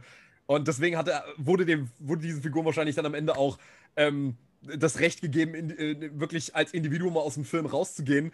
Ähm, ist sowieso eine super Schlussszene, wie die dann einfach so wieder in, in, ihr normales Leben sozusagen zurückgehen und diese ganze Intensität auf einmal weg ist. Aber um jetzt auf deinen Punkt einzugehen, ähm, Jakob, bezüglich ähm, Lieblingsszene für mich ist es ganz klar die Szene, wo Geschworener Nummer 9 seinen rassistischen, nee, nicht äh, Geschworener Nummer 10 seinen rassistischen Ausbruch hat und nach und nach die einzelnen Figuren alle sich mit dem Rücken zu ihm wenden und er immer leiser wird und immer verzweifelter und irgendwann allein an dem Tisch sitzt und ihm Geschworener Nummer 4 sagt, ich habe ihnen zugehört, und sie setzen sich jetzt hin und machen den Mund nicht mehr auf. Und ähm, das finde ich ist so eine unglaublich ausdrucksstarke Szene und liefert halt eben so eine äh, wunderbare, so eine wunderbar klare Antwort auf diese Frage: Kann Rassismus immer, kann Rassismus Teil eines Diskurses sein? Und dieser und dieser Film zeigt halt, ähm, selbst in einer Demokratie muss es halt Grenzen geben und es darf niemals, äh, Rassismus darf niemals Teil einer Diskussion sein. Und das wird mit dieser Szene so unglaublich gut in Szene gesetzt, ähm, dass ich das wahrscheinlich als meine Lieblingsszene bezeichnen würde. Obwohl es viele Szenen in dem Film gibt, die ich wirklich stark finde. Ja, ich kann mich da auf jeden Fall direkt anschließen. Das ist auch für mich die Szene, die am aussagestärksten ist, wo der Film auch vielleicht wenig subtil wird, wo er auch wenig filmisch wird. Ähm, Eben weil wir eine statische Kamera haben. Wir gucken aus der Ecke, also das Ganze wird auch so ein bisschen quer ins Bild gesetzt, was zunächst zum rassistischen Ausbruch passt und so eine unangenehme Stimmung vielleicht im Beiton erzeugt. Allerdings wird dann der Film ganz klar und er nimmt alles, äh, alles Subtile, alle kleinen Gesten, die wir so am Anfang erlebt haben, um die Charaktere zu beschreiben, nimmt er zurück und wird klipp und klar und trifft hier diese Aussage, dass man eben als rassistische Grundlage keine Diskussion anfangen kann. Das ist eben, wie du gesagt hast, gewisse Grenzen gibt, gewissen Konsens muss man einfach an den Tag legen, um ein Gespräch miteinander führen zu können. Und wenn man diesen nicht einnimmt, dann hat man auch sich das Recht verwirkt, an diesem Gespräch mit teilzunehmen. Also wie ich nicht mit jemandem reden würde, der leugnet, dass es einen Holocaust gäbe oder so. Und da ist der Film ganz präzise, ganz klar, wird vielleicht wenig filmisch, aber ich finde auch, dass das eine so äh, phänomenal starke Szene ist, die einfach ja, mir jedes Mal echt wieder ähm, die Liebe zu diesem Film aufleben lässt. Ist das auch deine Lieblingsszene oder hast du eine, eine neue andere? Also ich finde die Szene natürlich auch unglaublich stark und äh, ich weiß nicht, ob ich das als meine Lieblingsszene nennen würde. Ich glaube, ich würde eher noch wirklich die Szene nennen, wo der auch, wo auch der letzte Geschworene, also Geschworener Nummer 3 einknickt und dann auch weil ich finde, ich finde, es irgendwie gehen, im Endeffekt gehen, die, gehen diese Szenen Hand in Hand, insofern, weil beim Geschworenen Nummer 10 war das, was ihn angetrieben hat, sein Rassismus. Bei Geschworenen Nummer 3 war das, was ihn angetrieben hat, aber sein persönlicher Konflikt mit seinem Sohn. Äh, und es ist ja auch so, dass der Film ja auch nicht wirklich versucht, ein Geheimnis daraus zu machen, weil das, das wurde ja auch ziemlich schnell noch zu Beginn des Films eingeleitet. Da wurde ja im, im Rahmen eines Gesprächs hat ja der Geschworene Nummer 3 ja auch erwähnt, also seinen persönlichen Konflikt mit seinem Sohn und dass er ihn schon seit längerem nicht gesehen hat. Und das, glaube ich, er hatte gesagt, als er 16 ist oder so, hatten sie einen riesigen Streit. Und auch wie, wie sein Persön also wie, und auch diese Szene, wo wo Nummer 8 ihn auch einfach ähm, herausfordert und ihm auch ins Gesicht sagt, ja, der Grund, wieso sie diesen Jungen äh, als schuldig befunden, äh, befinden, ist nicht, weil er schuldig ist oder weil sie ihn als, oder weil sie denken, er wäre schuldig, sondern aus persönlichen Gründen einfach. Weil er mehr oder weniger seinen eigenen, wie soll ich sagen, Hass auf oder auch Unmut vielleicht auch noch eher auf sein eigenes Privatleben, auf sein eigenes Kind, mehr oder weniger auf diesen namenlosen 18-jährigen Jungen da projiziert hat. Und er hat einfach sich selbst symbolisch als den Vater vielleicht auch irgendwo angesehen, der sozusagen im symbolischen übertragenen Sinne umgebracht wurde, aber er wurde im Vergleich zum Vater vom, vom 18-jährigen äh, Jungen nicht, nicht wortwörtlich, also umgebracht, dass er, dass niemand jetzt abgestochen hat mit einem Messer, sondern er wurde im übertragenen Sinne insofern umgebracht, er wurde gebeugt, sein Wille wurde gebeugt und das merkt man auch da an, der Schlussszene, wo er auch zusammenbricht und dann einsieht, okay, das ist nicht in Ordnung. Das hat nichts mit mir persönlich zu tun. Dieser Junge hat nichts mit mir persönlich zu tun, und wo er auch dieses Foto zerreißt und damit so ein bisschen fast, fast schon wie wenn er mit seiner eigenen persönlichen Kapitel abschließen würde und mehr oder weniger so zur Besinnung kommt. Und ich fand das auch interessant und ich finde, irgendwo gehen diese Szenen auch Hand in Hand miteinander, nur dass beide jeweiligen Geschworenen einfach andere Motivationen haben dahinter. Also Geschworener Nummer 10, bei ihm war es eben der Rassismus, beim Geschworenen Nummer 3 war es einfach sein persönlicher Konflikt mit seinem Sohn, den er einfach auf, auf diesen Mordfall projiziert hat und wo er sich selbst auch einfach wahrscheinlich in, in dem Vater und auch seinen Sohn in dem Sohn wiedererkannt hat. Und das fand ich auch wirklich äh, meisterhaft umgesetzt. Auch dieser Gedanke, auch diese Metaphorik dahinter und diese Symbolik dahinter hatte ich, fand ich wirklich, wirklich stark äh, umgesetzt und das hat mir auch besonders gut gefallen. Und ich fand diese Szene auch irgendwie berührend, muss ich sagen. Also, ja, und ich fand, es war auch wirklich einfach eine passende, also nicht Schlussszene, es war jetzt nicht die Schlussszene, weil es gab ja noch die Szene, wo sie sich verabschieden. Mhm. Aber insofern so ein passender Abschluss zu dieser ganzen Diskussion, wo auch noch der letzte einknickt und seine persönliche Motivation dahinter aufgedeckt. Also ich meine, wurde, wurde mehr oder weniger auch schon im Laufe des Films aufgedeckt, aber dann auch vollends auch noch seine Fassade bröckelt und im, äh, seine Fassade hat ja auch mehr oder weniger im gesamten Film gebröckelt, aber das war dann auch wirklich so der letzte, so, wie sagt man, der, der Tropfen, der das fast zum Überlaufen bringt. Ja. Und ja, das fand ich auch sehr stark. Also, das war, ich glaube, das war noch meine persönliche Lieblingsszene weil sie auch so ganz toll diese Frage stellt, die habe ich ja schon in meiner Inhaltsangabe genannt. Gibt es überhaupt sowas wie Objektivität? Also wenn, wenn Leute sagen, ja, wir bleiben jetzt hier mal bei den Fakten und lassen wir mal hier die ganzen äh, persönlichen Noten irgendwie weg, dass man ja sieht, dass diese, dass das wahrscheinlich, dass, dass das wahrscheinlich eher problematisch ist zu sagen, ja, äh, jetzt, äh, jetzt, schauen wir uns mal nur die Fakten an. Also es wird ja auch sehr deutlich, dass in dieser ganzen Beurteilung, besonders zu Beginn, jeder irgendwie irgendwelche persönliche irgendwelche persönlichen Dispositionen mitbringt, die es ihm eigentlich unmöglich machen, objektiv auf diesen Fall drauf zu gucken. Und durch den geschworenen Nummer 8 wird zumindest eine Annäherung probiert, so gut es geht. Aber zu sagen, es geht völlig ohne, Subjekti äh, ohne, ohne Subjektivität, das finde ich eine schön, also das finde ich auch, dass die Szene das wirklich gut metaphorisch aufzeigt, dass, äh, dass, dass er vielleicht auch die ganze Zeit gar nicht so richtig sich eingestehen wollte, dass halt eben der, der, der Junge, der jetzt im Gerichtssaal sitzt, ein Surrogat ist für seinen eigenen Sohn. Ähm, Finde find ich auch ne, wirklich auch eine schöne Szene. Deswegen, wenn ich mich da anschließen kann, deswegen habe ich ja auch zu Beginn, äh, als Diago gefragt hat, was sind eure Lieblingscharaktere, auch wenn ich das, diese Frage schwierig fand zu beantworten, habe ich auch gesagt, eben 8 und 4, insofern, weil ich einfach das Gefühl hatte, dass dass die beiden einfach so objektiv waren, wie man auch objektiv sein kann, weil bei allen anderen hatte ich eher das Gefühl, dass sie entweder einfach verunsichert waren oder auch an sich irgendwie einfach nicht wirklich standfest, eine keine richtige standfeste Meinung hatten oder es war ihnen an sich auch einfach egal, so wie bei Nummer 7, der, dem es einfach nur um sein Baseballspiel ging und er wollte auch einfach gehen. Oder auch eben wie bei Fahrer Nummer 3 oder Nummer 10, die auch einfach ganz andere Motivationen hatten, die, die eigentlich nichts mit dem Mordfall zu tun hatten und die auch einfach aus eigenen Motivationen, Hintergründen, Vorurteilen gehandelt haben und nicht wirklich objektiv waren. Und ich fand, dass einfach Nummer 8 und Nummer 4 auch noch die objektivsten waren, also so objektiv, wie man auch einfach sein kann. Noch, oder, oder sagen wir es mal so, ich weiß nicht, ob es jetzt so eine Art ideale Objektivität gäbe, aber die beiden waren für mich trotzdem noch die objektivsten, was auch einfach am fairsten ist für diesen Jungen, der ja hier verurteilt werden soll, sozusagen. Also.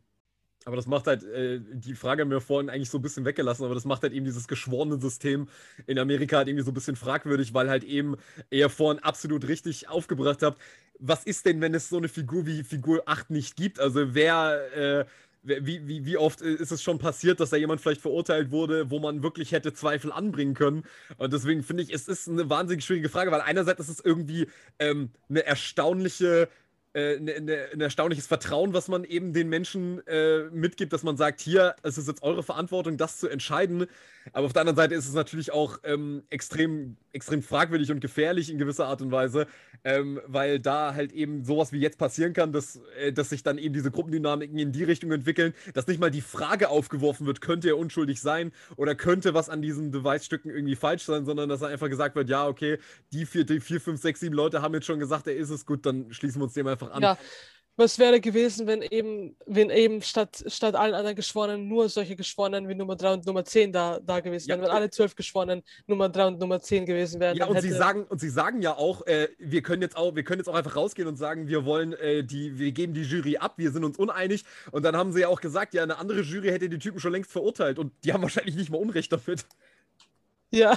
Ja, Genau deswegen so am Anfang meine etwas kritische Frage, ob das denn wirklich sinnbildlich ist für die Demokratie, wo alle quasi eine Meinung haben und ihre Entscheidung hoch im Kurs steht. Ne? Also wenn jetzt irgendwie ein Bundesentscheid oder so anstünde, da darf ja wirklich jede Person einstimmen, abstimmen und jede einzelne Person kann am Ende den Tropfen, äh, den, der Tropfen im Fass sein, der das Ganze zum Überlaufen bringt. Hier ist es nur eine dezidierte Auswahl. Ne? Und das ist dann so ein bisschen das kritische Element daran, was allerdings die Entscheidung jedes Einzelnen nicht weniger wichtig macht, ne? weil am Ende ist das halt hier so ein bisschen der Vergleich, der da ansteht. Bei der Frage ähm, muss man sich auch überlegen, was hier die Frage ist. Also wenn, wenn man jetzt, wenn man uns jetzt darauf konzentriert, was macht hier Demokratie aus? Bei der Demokratie insofern würde man ja sagen, es geht ja darum, dass sozusagen eine, einfach die Meinungsfreiheit bestehen bleibt und diese Personen insofern jetzt im Falle der zwölf Geschworenen einfach ein Recht haben, ihre eigene Meinung zu äußern und ihre Meinung dazu entscheidet,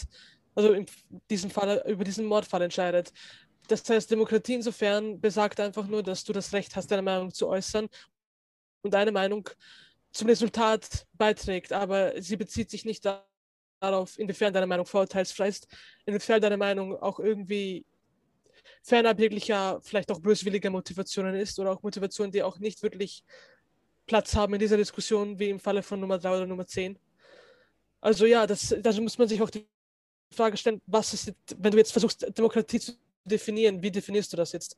Definierst du so, so nach dem Motto, ja, jeder hat, hat ein Recht, seine Meinung zu äußern, solange die Meinung objektiv ist oder an sich, jeder hat ein Recht auf allgemein seine Meinung zu äußern, dann stellt man sich, sollte man sich auch die Frage stellen, da gibt es halt immer auch solche Leute wie Nummer 10, Nummer 10 oder Nummer 3. Da müsste man auch genau definieren, wie, wie macht man das dann auch das ist natürlich irgendwie eine Idealvorstellung, die hier gezeigt wird, ne? dass hier, äh, dass es so eine Figur wie Figur 8 gibt, ja, und dass er auch diese Geduld mitbringt, eben jedem die Möglichkeit zu geben, auch nochmal seine Meinung zu ändern. Also, was ja auch eigentlich eine inhärent sehr menschliche Geste ist, zu sagen, ja, ich, ich, ich gestehe Menschen zu, dass sie auch ihre Meinung ändern dürfen. Das ist ja, äh, das ist ja klasse, das hast du vorhin auch schon gesagt, Alex, dass, ähm, dass, dass das ja äh, völlig normal ist, dass man seine Meinung durch überzeugende Argumente auch ändern kann. Nur es ist halt insofern es ist halt insofern ein Idealzustand, weil man ja eben sich diese Situation anguckt, sich denkt, naja gut, wie, wie, also wie smooth kann sowas eigentlich immer laufen? Und vor allem ist ja hier auch die Sache, das sagt ja auch der Uhrenmacher, sie selber haben ja persönlich keinen, keinen persönlichen Vor- oder Nachteil davon. Und wenn wir das jetzt mal ummünzen auf jetzt eben beispielsweise jetzt hier jetzt bei uns in Deutschland die anstehenden Bundestagswahlen, wenn wir eine Stimme abgeben, das hat persönliche Vor- und Nachteile für uns. Dementsprechend ist die Situation für uns, wenn wir jetzt zum Beispiel an die Wahlurne gehen, eine deutlich befangene, also eine deutlich schwerwiegendere als jetzt in diesem Fall bei den Geschworenen, die natürlich über Leben und Tod entscheiden. Das ist natürlich auch eine, eine wahnsinnige Verantwortung. Aber in gewisser Weise haben sie für sich selbst, ergibt das keinen Vor- und Nachteil. Also praktisch, sie haben kein Ego, in dem Fall, sie haben keinen Egoist, sie, sie können ihren Egoismus gar nicht so sehr hier zu tragen kommen lassen, weil sie gar nicht so egoistisches Motiv zwingend haben, jetzt äh, abgesehen jetzt von Geschworener Nummer drei. Aber wenn wir jetzt zum Beispiel über Demokratie im klassischen Sinne sprechen, dass Leute auch zur Wahl gehen dürfen ähm, und ihre, eben ihre Meinung in Form von Parteiwahl ausdrücken dürfen, dann ist natürlich die Sache, das, bede das bedeutet auch etwas für ihre Lebensrealität. Und das ist in dem Fall nicht so. Und deswegen ist es natürlich nicht eins zu eins auf das Leben insofern übertragbar, weil im Echtleben äh, dieser Egoismus eine Rolle spielen würde. Und wenn wir jetzt nur dieses juristische, wenn wir jetzt nur diesen, äh, dieses juristische Thema hier betrachten, naja gut, wie, wie sehr kann man sich darauf verlassen, dass halt eben auch ähm, Leute so ein festes Verständnis von äh, auch Recht und Unrecht haben und Recht sprechen haben, dass sie sagen, Unschuldsvermutung muss so lange gelten, bis, wir, bis das Gegenteil bewiesen wurde, weil ja eben viele Figuren in dem Film diese Unschuldsvermutung gar nicht mehr äh, in Betracht ziehen, sondern einfach sagen, ja, der muss ja schuldig sein, weil dann ist es, bei dem einen ist es, weil der Typ aus einem Viertel kommt, das ihm nicht passt, die anderen sagen, ja, ähm, ich, ich, ich habe sowas schon öfter mal gesehen, das ist hundertprozentig so oder ja, das wirkte alles so, ähm, dass es irgendwie stimmt und der eine hat die Meinung vertreten, dass das so sein könnte und dann und dann, und dann findet für sich jeder irgendwie eine Rechtfertigung, warum ähm, die Sache schnell über die Bühne gehen muss und man einfach äh, seinem normalen Alltag weitergehen kann. Deswegen ist es eine sehr, sehr idealisierte Vorstellung davon, wie Demokratie funktionieren könnte. Aber dementsprechend ist der Film vielleicht auch immer noch so wichtig, weil er halt als Vorbild, äh, als Vorbild einfach dastehen kann. Ich finde, ich finde, äh, ich fand, was ich besonders auch äh, interessant finde, ist doch einfach diese Frage, wie viel ist eigentlich ein Menschenleben wert für den einen oder für den anderen? Weil was auch der Jakob hier vorhin noch erwähnt hat, äh, an der Szene mit dem Schweizer Uhrenmacher und dem äh, Geschworenen Nummer 7, dem war das Leben von diesem Jungen nichts wert. Entweder weil er sich, weil, weil einfach, weil er einfach nicht sonderlich nachgedacht hat und er sich dachte, ja, ist egal, ist ja nur eine, eine Stimme da hin oder her. Alle anderen werden eh denken, dass er schuldig ist. Was macht es auch aus, wenn ich irgendwie nur an mein Baseballspiel denke? Was auch dieser Schweizer Uhrmacher auch angesprochen hat, mit dem er das so, so wo, wo auch dieser geschworene Nummer 7 kritisiert wurde und wo er gesagt hat, das ist einfach nicht in Ordnung. Sie schulden einfach diesem Jungen, dass sie sich zumindest, wenn sie schon hier sind und sich hinsetzen, dass sie zumindest das, was, wie auch immer ihre Meinung ist, ob sie jetzt sagen, er ist schuldig, ob sie sagen, er ist nicht schuldig, dass sie zumindest wirklich auch dahinter stehen und auch wirklich eine ehrliche, eine, einfach auch an sich eine Meinung dazu haben und nicht einfach nur, ja, eigentlich habe ich keine Lust, ich werde mich jetzt der Mehrheit anschließen, weil ich will, dass das Ganze so schnell wie möglich vorbei ist, damit ich nach Hause gehen kann, so nach dem Motto. Und, und ja, und da merkt man auch an diesem Beispiel auch diese Frage, so wie viel ist eigentlich dieses Leben für den einen oder für den anderen wert? Weil, ja, wie gesagt, wenn man jetzt nach den Geschworenen Nummer 10 gehen, äh, gehen würde, der würde wahrscheinlich sagen, ja, das ist eh, der, der, das ist ja eh so ein, so ein, irgendwie aus, aus so einem Slum da, der verdient es eh nicht. Und dieser Nummer 7 würde dann auch wahrscheinlich sagen, ja, das Einzige, was für mich zählt, ist mein Baseballspiel, alles andere interessiert mich auch nicht. Ich fand auch diese, ich fand auch, also ich habe mir zumindest automatisch, wenn ich mir den Film angeschaut habe, diese Frage einfach gestellt, weil weil an sich, wenn man sich so überlegt, so wie unfair ist das eigentlich, dass jetzt irgendwie dieser Junge und sein einfach sein Schicksal, einfach sein Leben von diesen zwölf Männern abhängt, wo er auch teilweise wirklich bangen muss darum, wie ernst meinen diese Leute es eigentlich mit ihm. Und vor allem, wenn man sich dann solche Leute wie Nummer 7 anschaut, die auch einfach nur denken, ja, wieso bin ich eigentlich hier, keine Lust, ich will jetzt einfach nur mein Spiel anschauen und auch wirklich nicht mal nur, auch nur den Gedanken daran verschwenden, wie viel auch ihre Stimme jetzt in diesem Zusammenhang wert ist und dass es halt schon auch eine Auswirkung hat auf, in diesem Fall auf jemandes einfach Zukunft, sogar auf jemandes Leben oder Tod. Und das fand ich auch insofern interessante Frage.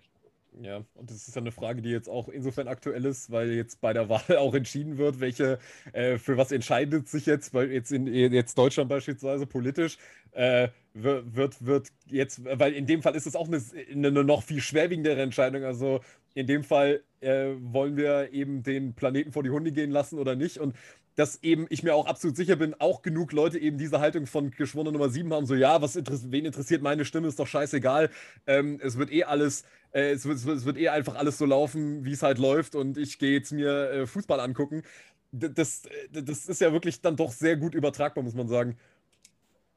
Deswegen auch die Frage mit dem, mit dem, Entschuldigung, wolltest du was sagen? Nee, bei, bei so einer Schicksalswahl halt, wie jetzt die anstehende, mehr wollte ich nicht sagen. Achso, Entschuldigung, ich dachte, jemand wollte noch was sagen.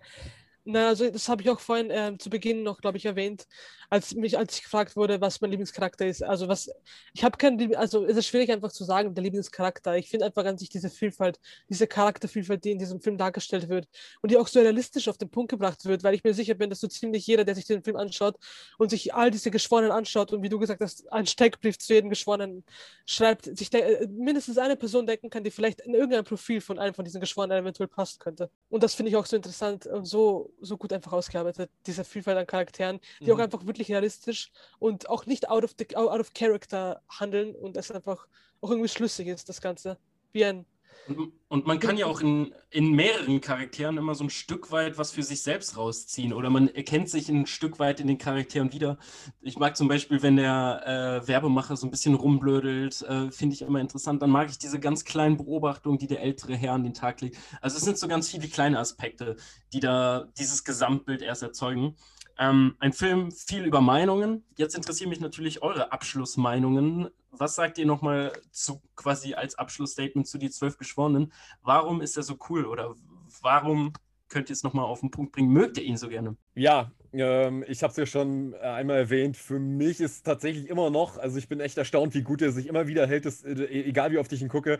Ähm, die zwölf Geschworenen ist halt eines dieser Filmmeisterwerke, das seinem äh, natürlich der Ruf eilt dem Film voraus, aber er erfüllt sich dann meistens auch, wenn man ihn sich anschaut, weil er ist einfach äh, brillant gespielt, brillant inszeniert. Die Dialoge sind wahnsinnig stark. Der Film ist, beschränkt sich halt eben nicht nur auf das Setting, was er da erzählt, auf die Situation, die er erzählt, sondern er ist halt eben auch flächendeckend für so viele äh, moderne Themen, halt, was ich eben schon angesprochen habe, Demokratie, wie ähm, diese, diese, dieser Aspekt der Unschuldsvermutung, dass der heute dass der heute in, besonders in, in, in halt eben so einer verurteilenden Internetkultur immer noch wahnsinnig wichtig ist, dass, äh, was bedeutet Demokratie, was bedeutet das für uns, dass wir als Menschen einfach eine Verantwortung haben, zu wissen, was eine Regierung macht und dass wir uns zu den Entscheidungen der Regierung positionieren und dementsprechend äh, vernünftig handeln und nicht einfach sagen, ja, ist mir scheißegal.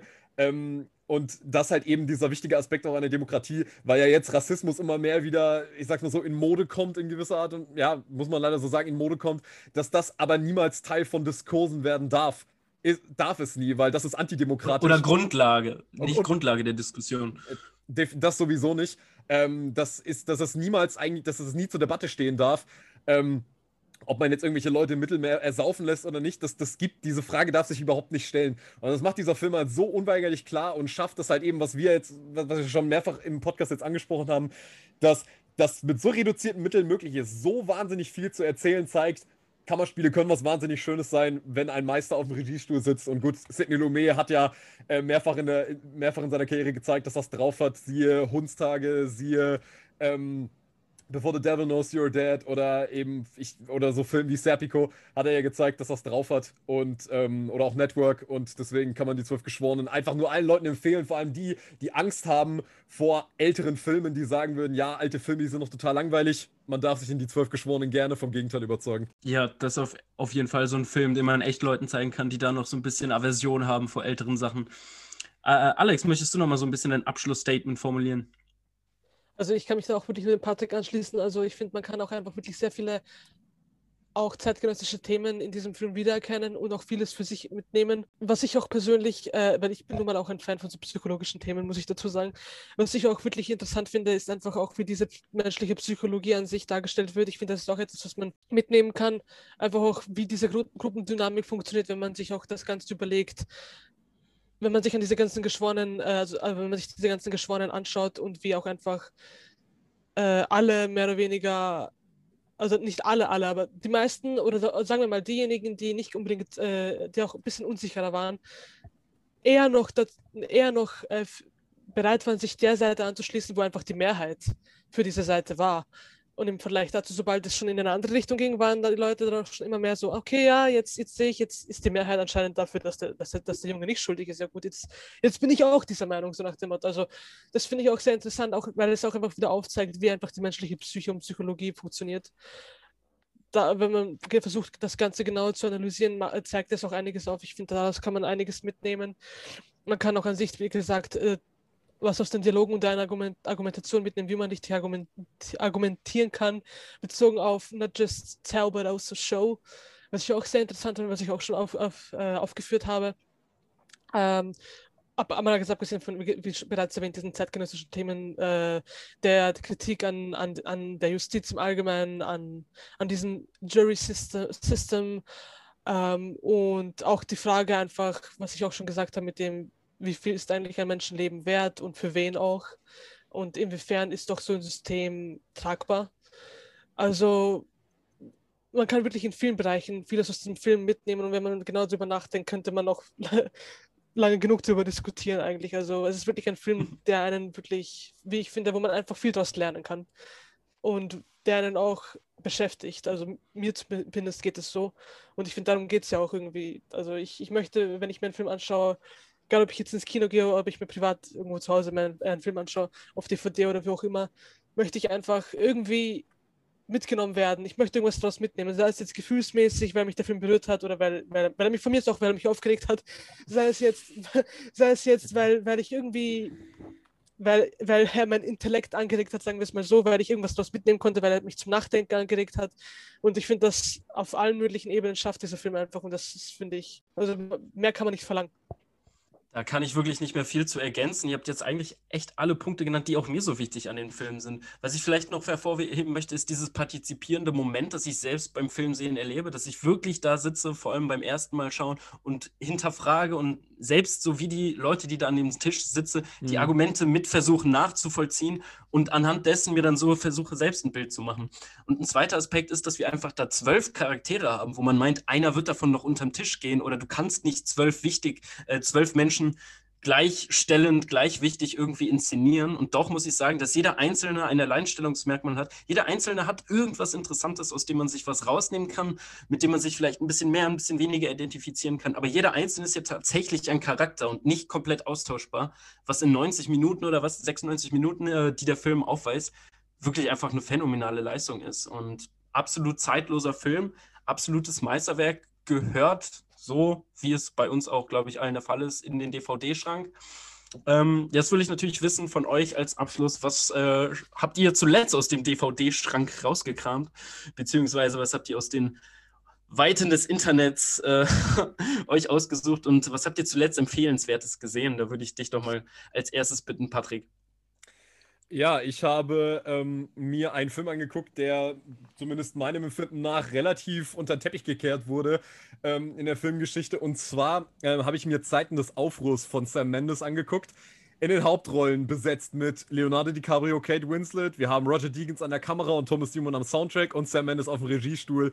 Und ich nicht so ganz nachvollziehen kann, warum über diesen Film nicht mehr gesprochen wird, weil es war tatsächlich ein, also kurzer Abriss, es geht halt um ein, ähm, Leonardo DiCaprio und Kate Winslet spielen ein äh, junges Ehepaar in den 50er Jahren in Amerika und die haben sich halt mehr oder weniger in so einem spießbürgerlichen, äh, vor, in so einer spießbürgerlichen Vorstadt halt eingenistet. Und es geht halt darum, wie die beiden mehr oder weniger daran zerbrechen und es ist so ein bisschen die radikalere Form von American Beauty, also wo American Beauty noch nicht so ganz durchzieht mit seiner Gesellschaftskritik und am Ende dann doch noch so ein bisschen Patina drauf macht und dann so ein bisschen gefühlige Voice-Over drüber legt, ist Zeiten des Aufruhrs wirklich deutlich radikaler und ähm, zeigt halt wirklich so mit wirklich hervorragender Leistung, vor allem von Kate Winslet, ähm, wie halt, also ich finde diese Analogie, ich finde diesen Vergleich immer so geil, dass Leute immer sagen, Zeiten des Aufruhrs ist der Film, der zeigt, was passiert wäre, wenn Jack, wenn, wenn Jack auf der Eisscholle in Titanic auf Ro äh, zu Rose auf der Eisscholle hätte kommen können und die beiden ein Leben hätten führen können, dann wird es so aussehen wie mit den beiden, weil die schreien sich nur an, die äh, sind so mit ihren die sind so im Zwiespalt zwischen dem, was sie selber vom Leben erwarten, aber auch gleichzeitig dem, was sie noch im Leben wollen. Aber gleichzeitig haben sie halt eben, da habe ich auf Letterboxd so eine tolle Review gelesen von äh, Lena Leuchtturm, das so geil geschrieben, dass sie gemeint hat, die Angst vor, der, vor, den, äh, vor den abstrakten Erwartungen an sich selbst und, die, und der Angst vor der eigenen Lehre. Und das ist halt das, was der Film halt mehr oder weniger zeigt. In tollen Bildern, toll gespielt, super inszeniert von Sam Mendes wie immer. Und äh, kann ich wirklich nur empfehlen, den mal auszuchecken, weil in, in, in puncto äh, Leonardo DiCaprios Filmografie redet man selten über diesen Film, aber er ist wirklich, wirklich äh, sehr, sehr sehenswert. Was lief bei dir, Alex, zuletzt? Also, ich, der letzte Film, den ich mir angeschaut habe, war eigentlich kein, kein Film aus meiner DVD-Box. Es war eher ein Film, den ich mir im Kino angeschaut habe. ah, das gute alte Kino, natürlich. Ja, das stimmt, das gibt's auch. auch noch. Das gibt's ja auch noch. Ja, nein, also das, weil ich war schon so lange, eigentlich wollte ich, gut, dass ihr das eigentlich wollte ich ja irgendwie mit dem nächsten Kino Nomadland anschauen und Minari, aber ich weiß nicht, ob ich noch dazu komme. Also der Film, der irgendwie den, Oscars, den Oscar gewonnen hat, No Man Land, habt ihr wahrscheinlich davon gehört, oder? Ja, ich war auch, ich ja. habe den auch im Kino gesehen. Ja, ich wollte ihn mir noch anschauen. Ich habe ihn mir noch nicht angeschaut, ich bin noch nicht dazu gekommen. Aber ich, musste, ich, muss, ich muss ihn mir anschauen, weil es einfach ein Oscar-Film ist. Also das gehört sich irgendwie als Filmliebhaberin, aber dazu komme ich noch. Aber den, den ich mir stattdessen angeschaut habe, war, ich weiß nicht, ob ihr den kennt, ähm, das ist nämlich äh, der Mauretanier. Es ist auch ein, äh, ich finde es insofern interessant, weil es ist auch ein juristisches Drama und es geht um es geht um Mohamedou äh, Slahi, der fälschlicherweise angeklagt wurde, für die, für die damaligen 9-11-Morde auch unter anderem verantwortlich zu sein. Und er wird dann im Gefangenenlager von Guantanamo Bay ähm, gefangen gehalten, jahrelang, wirklich. Es ist, also es beruht auf einer wahren Geschichte. Ähm, mhm. Und äh, ja, und es ist insofern eigentlich interessant, dass, weil es ist ja auch ein juristisches Drama ungefähr so, also es ist jetzt kein Kammerspiel, aber es ist auch ein juristisches Drama, so wie 12 Angry Men. Und ja, es, es handelt einfach da, davon, wie, wie ähm, er immer wieder mehr oder weniger in diesen Gefangenenlager, also wie er verhört wird, wie sich dann auch äh, eine Rechtsanwältin für ihn einsetzt und ähm, wie sie versuchen, die Beweislage zu ändern und einfach ähm, für ihn einstehen und ihn da irgendwie rauszuholen und dann stellt sich auch, und man fragt sich dann auch im Laufe des Films schon irgendwie, ob der, ob der Typ auch, ob er auch schuldig ist oder nicht. Mehr will ich nicht verraten, falls irgendjemand vielleicht auch Lust hat, sich den anzuschauen, aber ich kann ihn auch nur empfehlen, der war auch wirklich gut. Aber das war der Film, den ich zuletzt gesehen habe. Also. Ja, cool. Ähm, bei mir lief zuletzt äh, ein Film auf Netflix mal wieder zur Abwechslung. Da schaue ich echt selten rein, wenn es ums, Film, ums Filmeschauen geht tatsächlich. Eher mal für Serien. Ähm, da lief, wie heißt der noch? The Nightmare of the Wolf. Also das ist eine äh, Animationsverfilmung auf, die auf den Werken von Andrzej Tchaikovsky ähm, beruht, nämlich äh, über die Welt des Witcher, Witchers. Hier in dem Film sehen wir jetzt eine eher weniger wichtig, wichtige Figur, Wesemir. Das ist so ein Mentor von äh, der Hauptperson Geralt in den, in den Romanen. Und wir bekommen so seine Hintergrundgeschichte ein bisschen ausdefiniert. Und weil ich die Welt echt liebe und weil es immer wieder Bock macht, da reinzuschauen, stöbern in diese Atmosphäre. Die Spiele sind ja auch wahnsinnig atmosphärisch und äh, die Netflix-Serie um Gerald ist ja auch ganz solide geworden. Ähm, fand ich es cool, da jetzt nochmal so reinzuschlüpfen und das Ganze mal aus einer anderen Stilistik zu beobachten, nämlich das ist halt äh, irgendwie so over-the-top Anime-mäßig gemacht, also mit krassen Kämpfen, mit richtig vielen Monstern und so. Also für jeden Fan der Serie bzw. der Welt des Witchers kann man sich das auf jeden Fall mal für so, der Film ist so richtig kurz, irgendwie 80 Minuten oder so, kann man sich das echt mal rein, reinziehen und nochmal einen kurzen Ausflug in die Welt des Witchers starten. Ähm, starten ist vielleicht das falsche Wort, denn ich will lieber beenden jetzt unsere Folge. Mir hat es viel Spaß gemacht, äh, mit euch mal 12 Angry Men. Ich glaube, das ist der älteste Film jetzt in unserer bescheidenen Podcast-Filmografie hier ähm, gesprochen zu haben. Und äh, also vielen Dank an Alex und äh, vielen Dank auch an Patrick. Äh, es bleibt nicht mehr viel zu sagen, außer Projekt Chaos ist raus. Ciao. Ciao. Ciao. Ciao.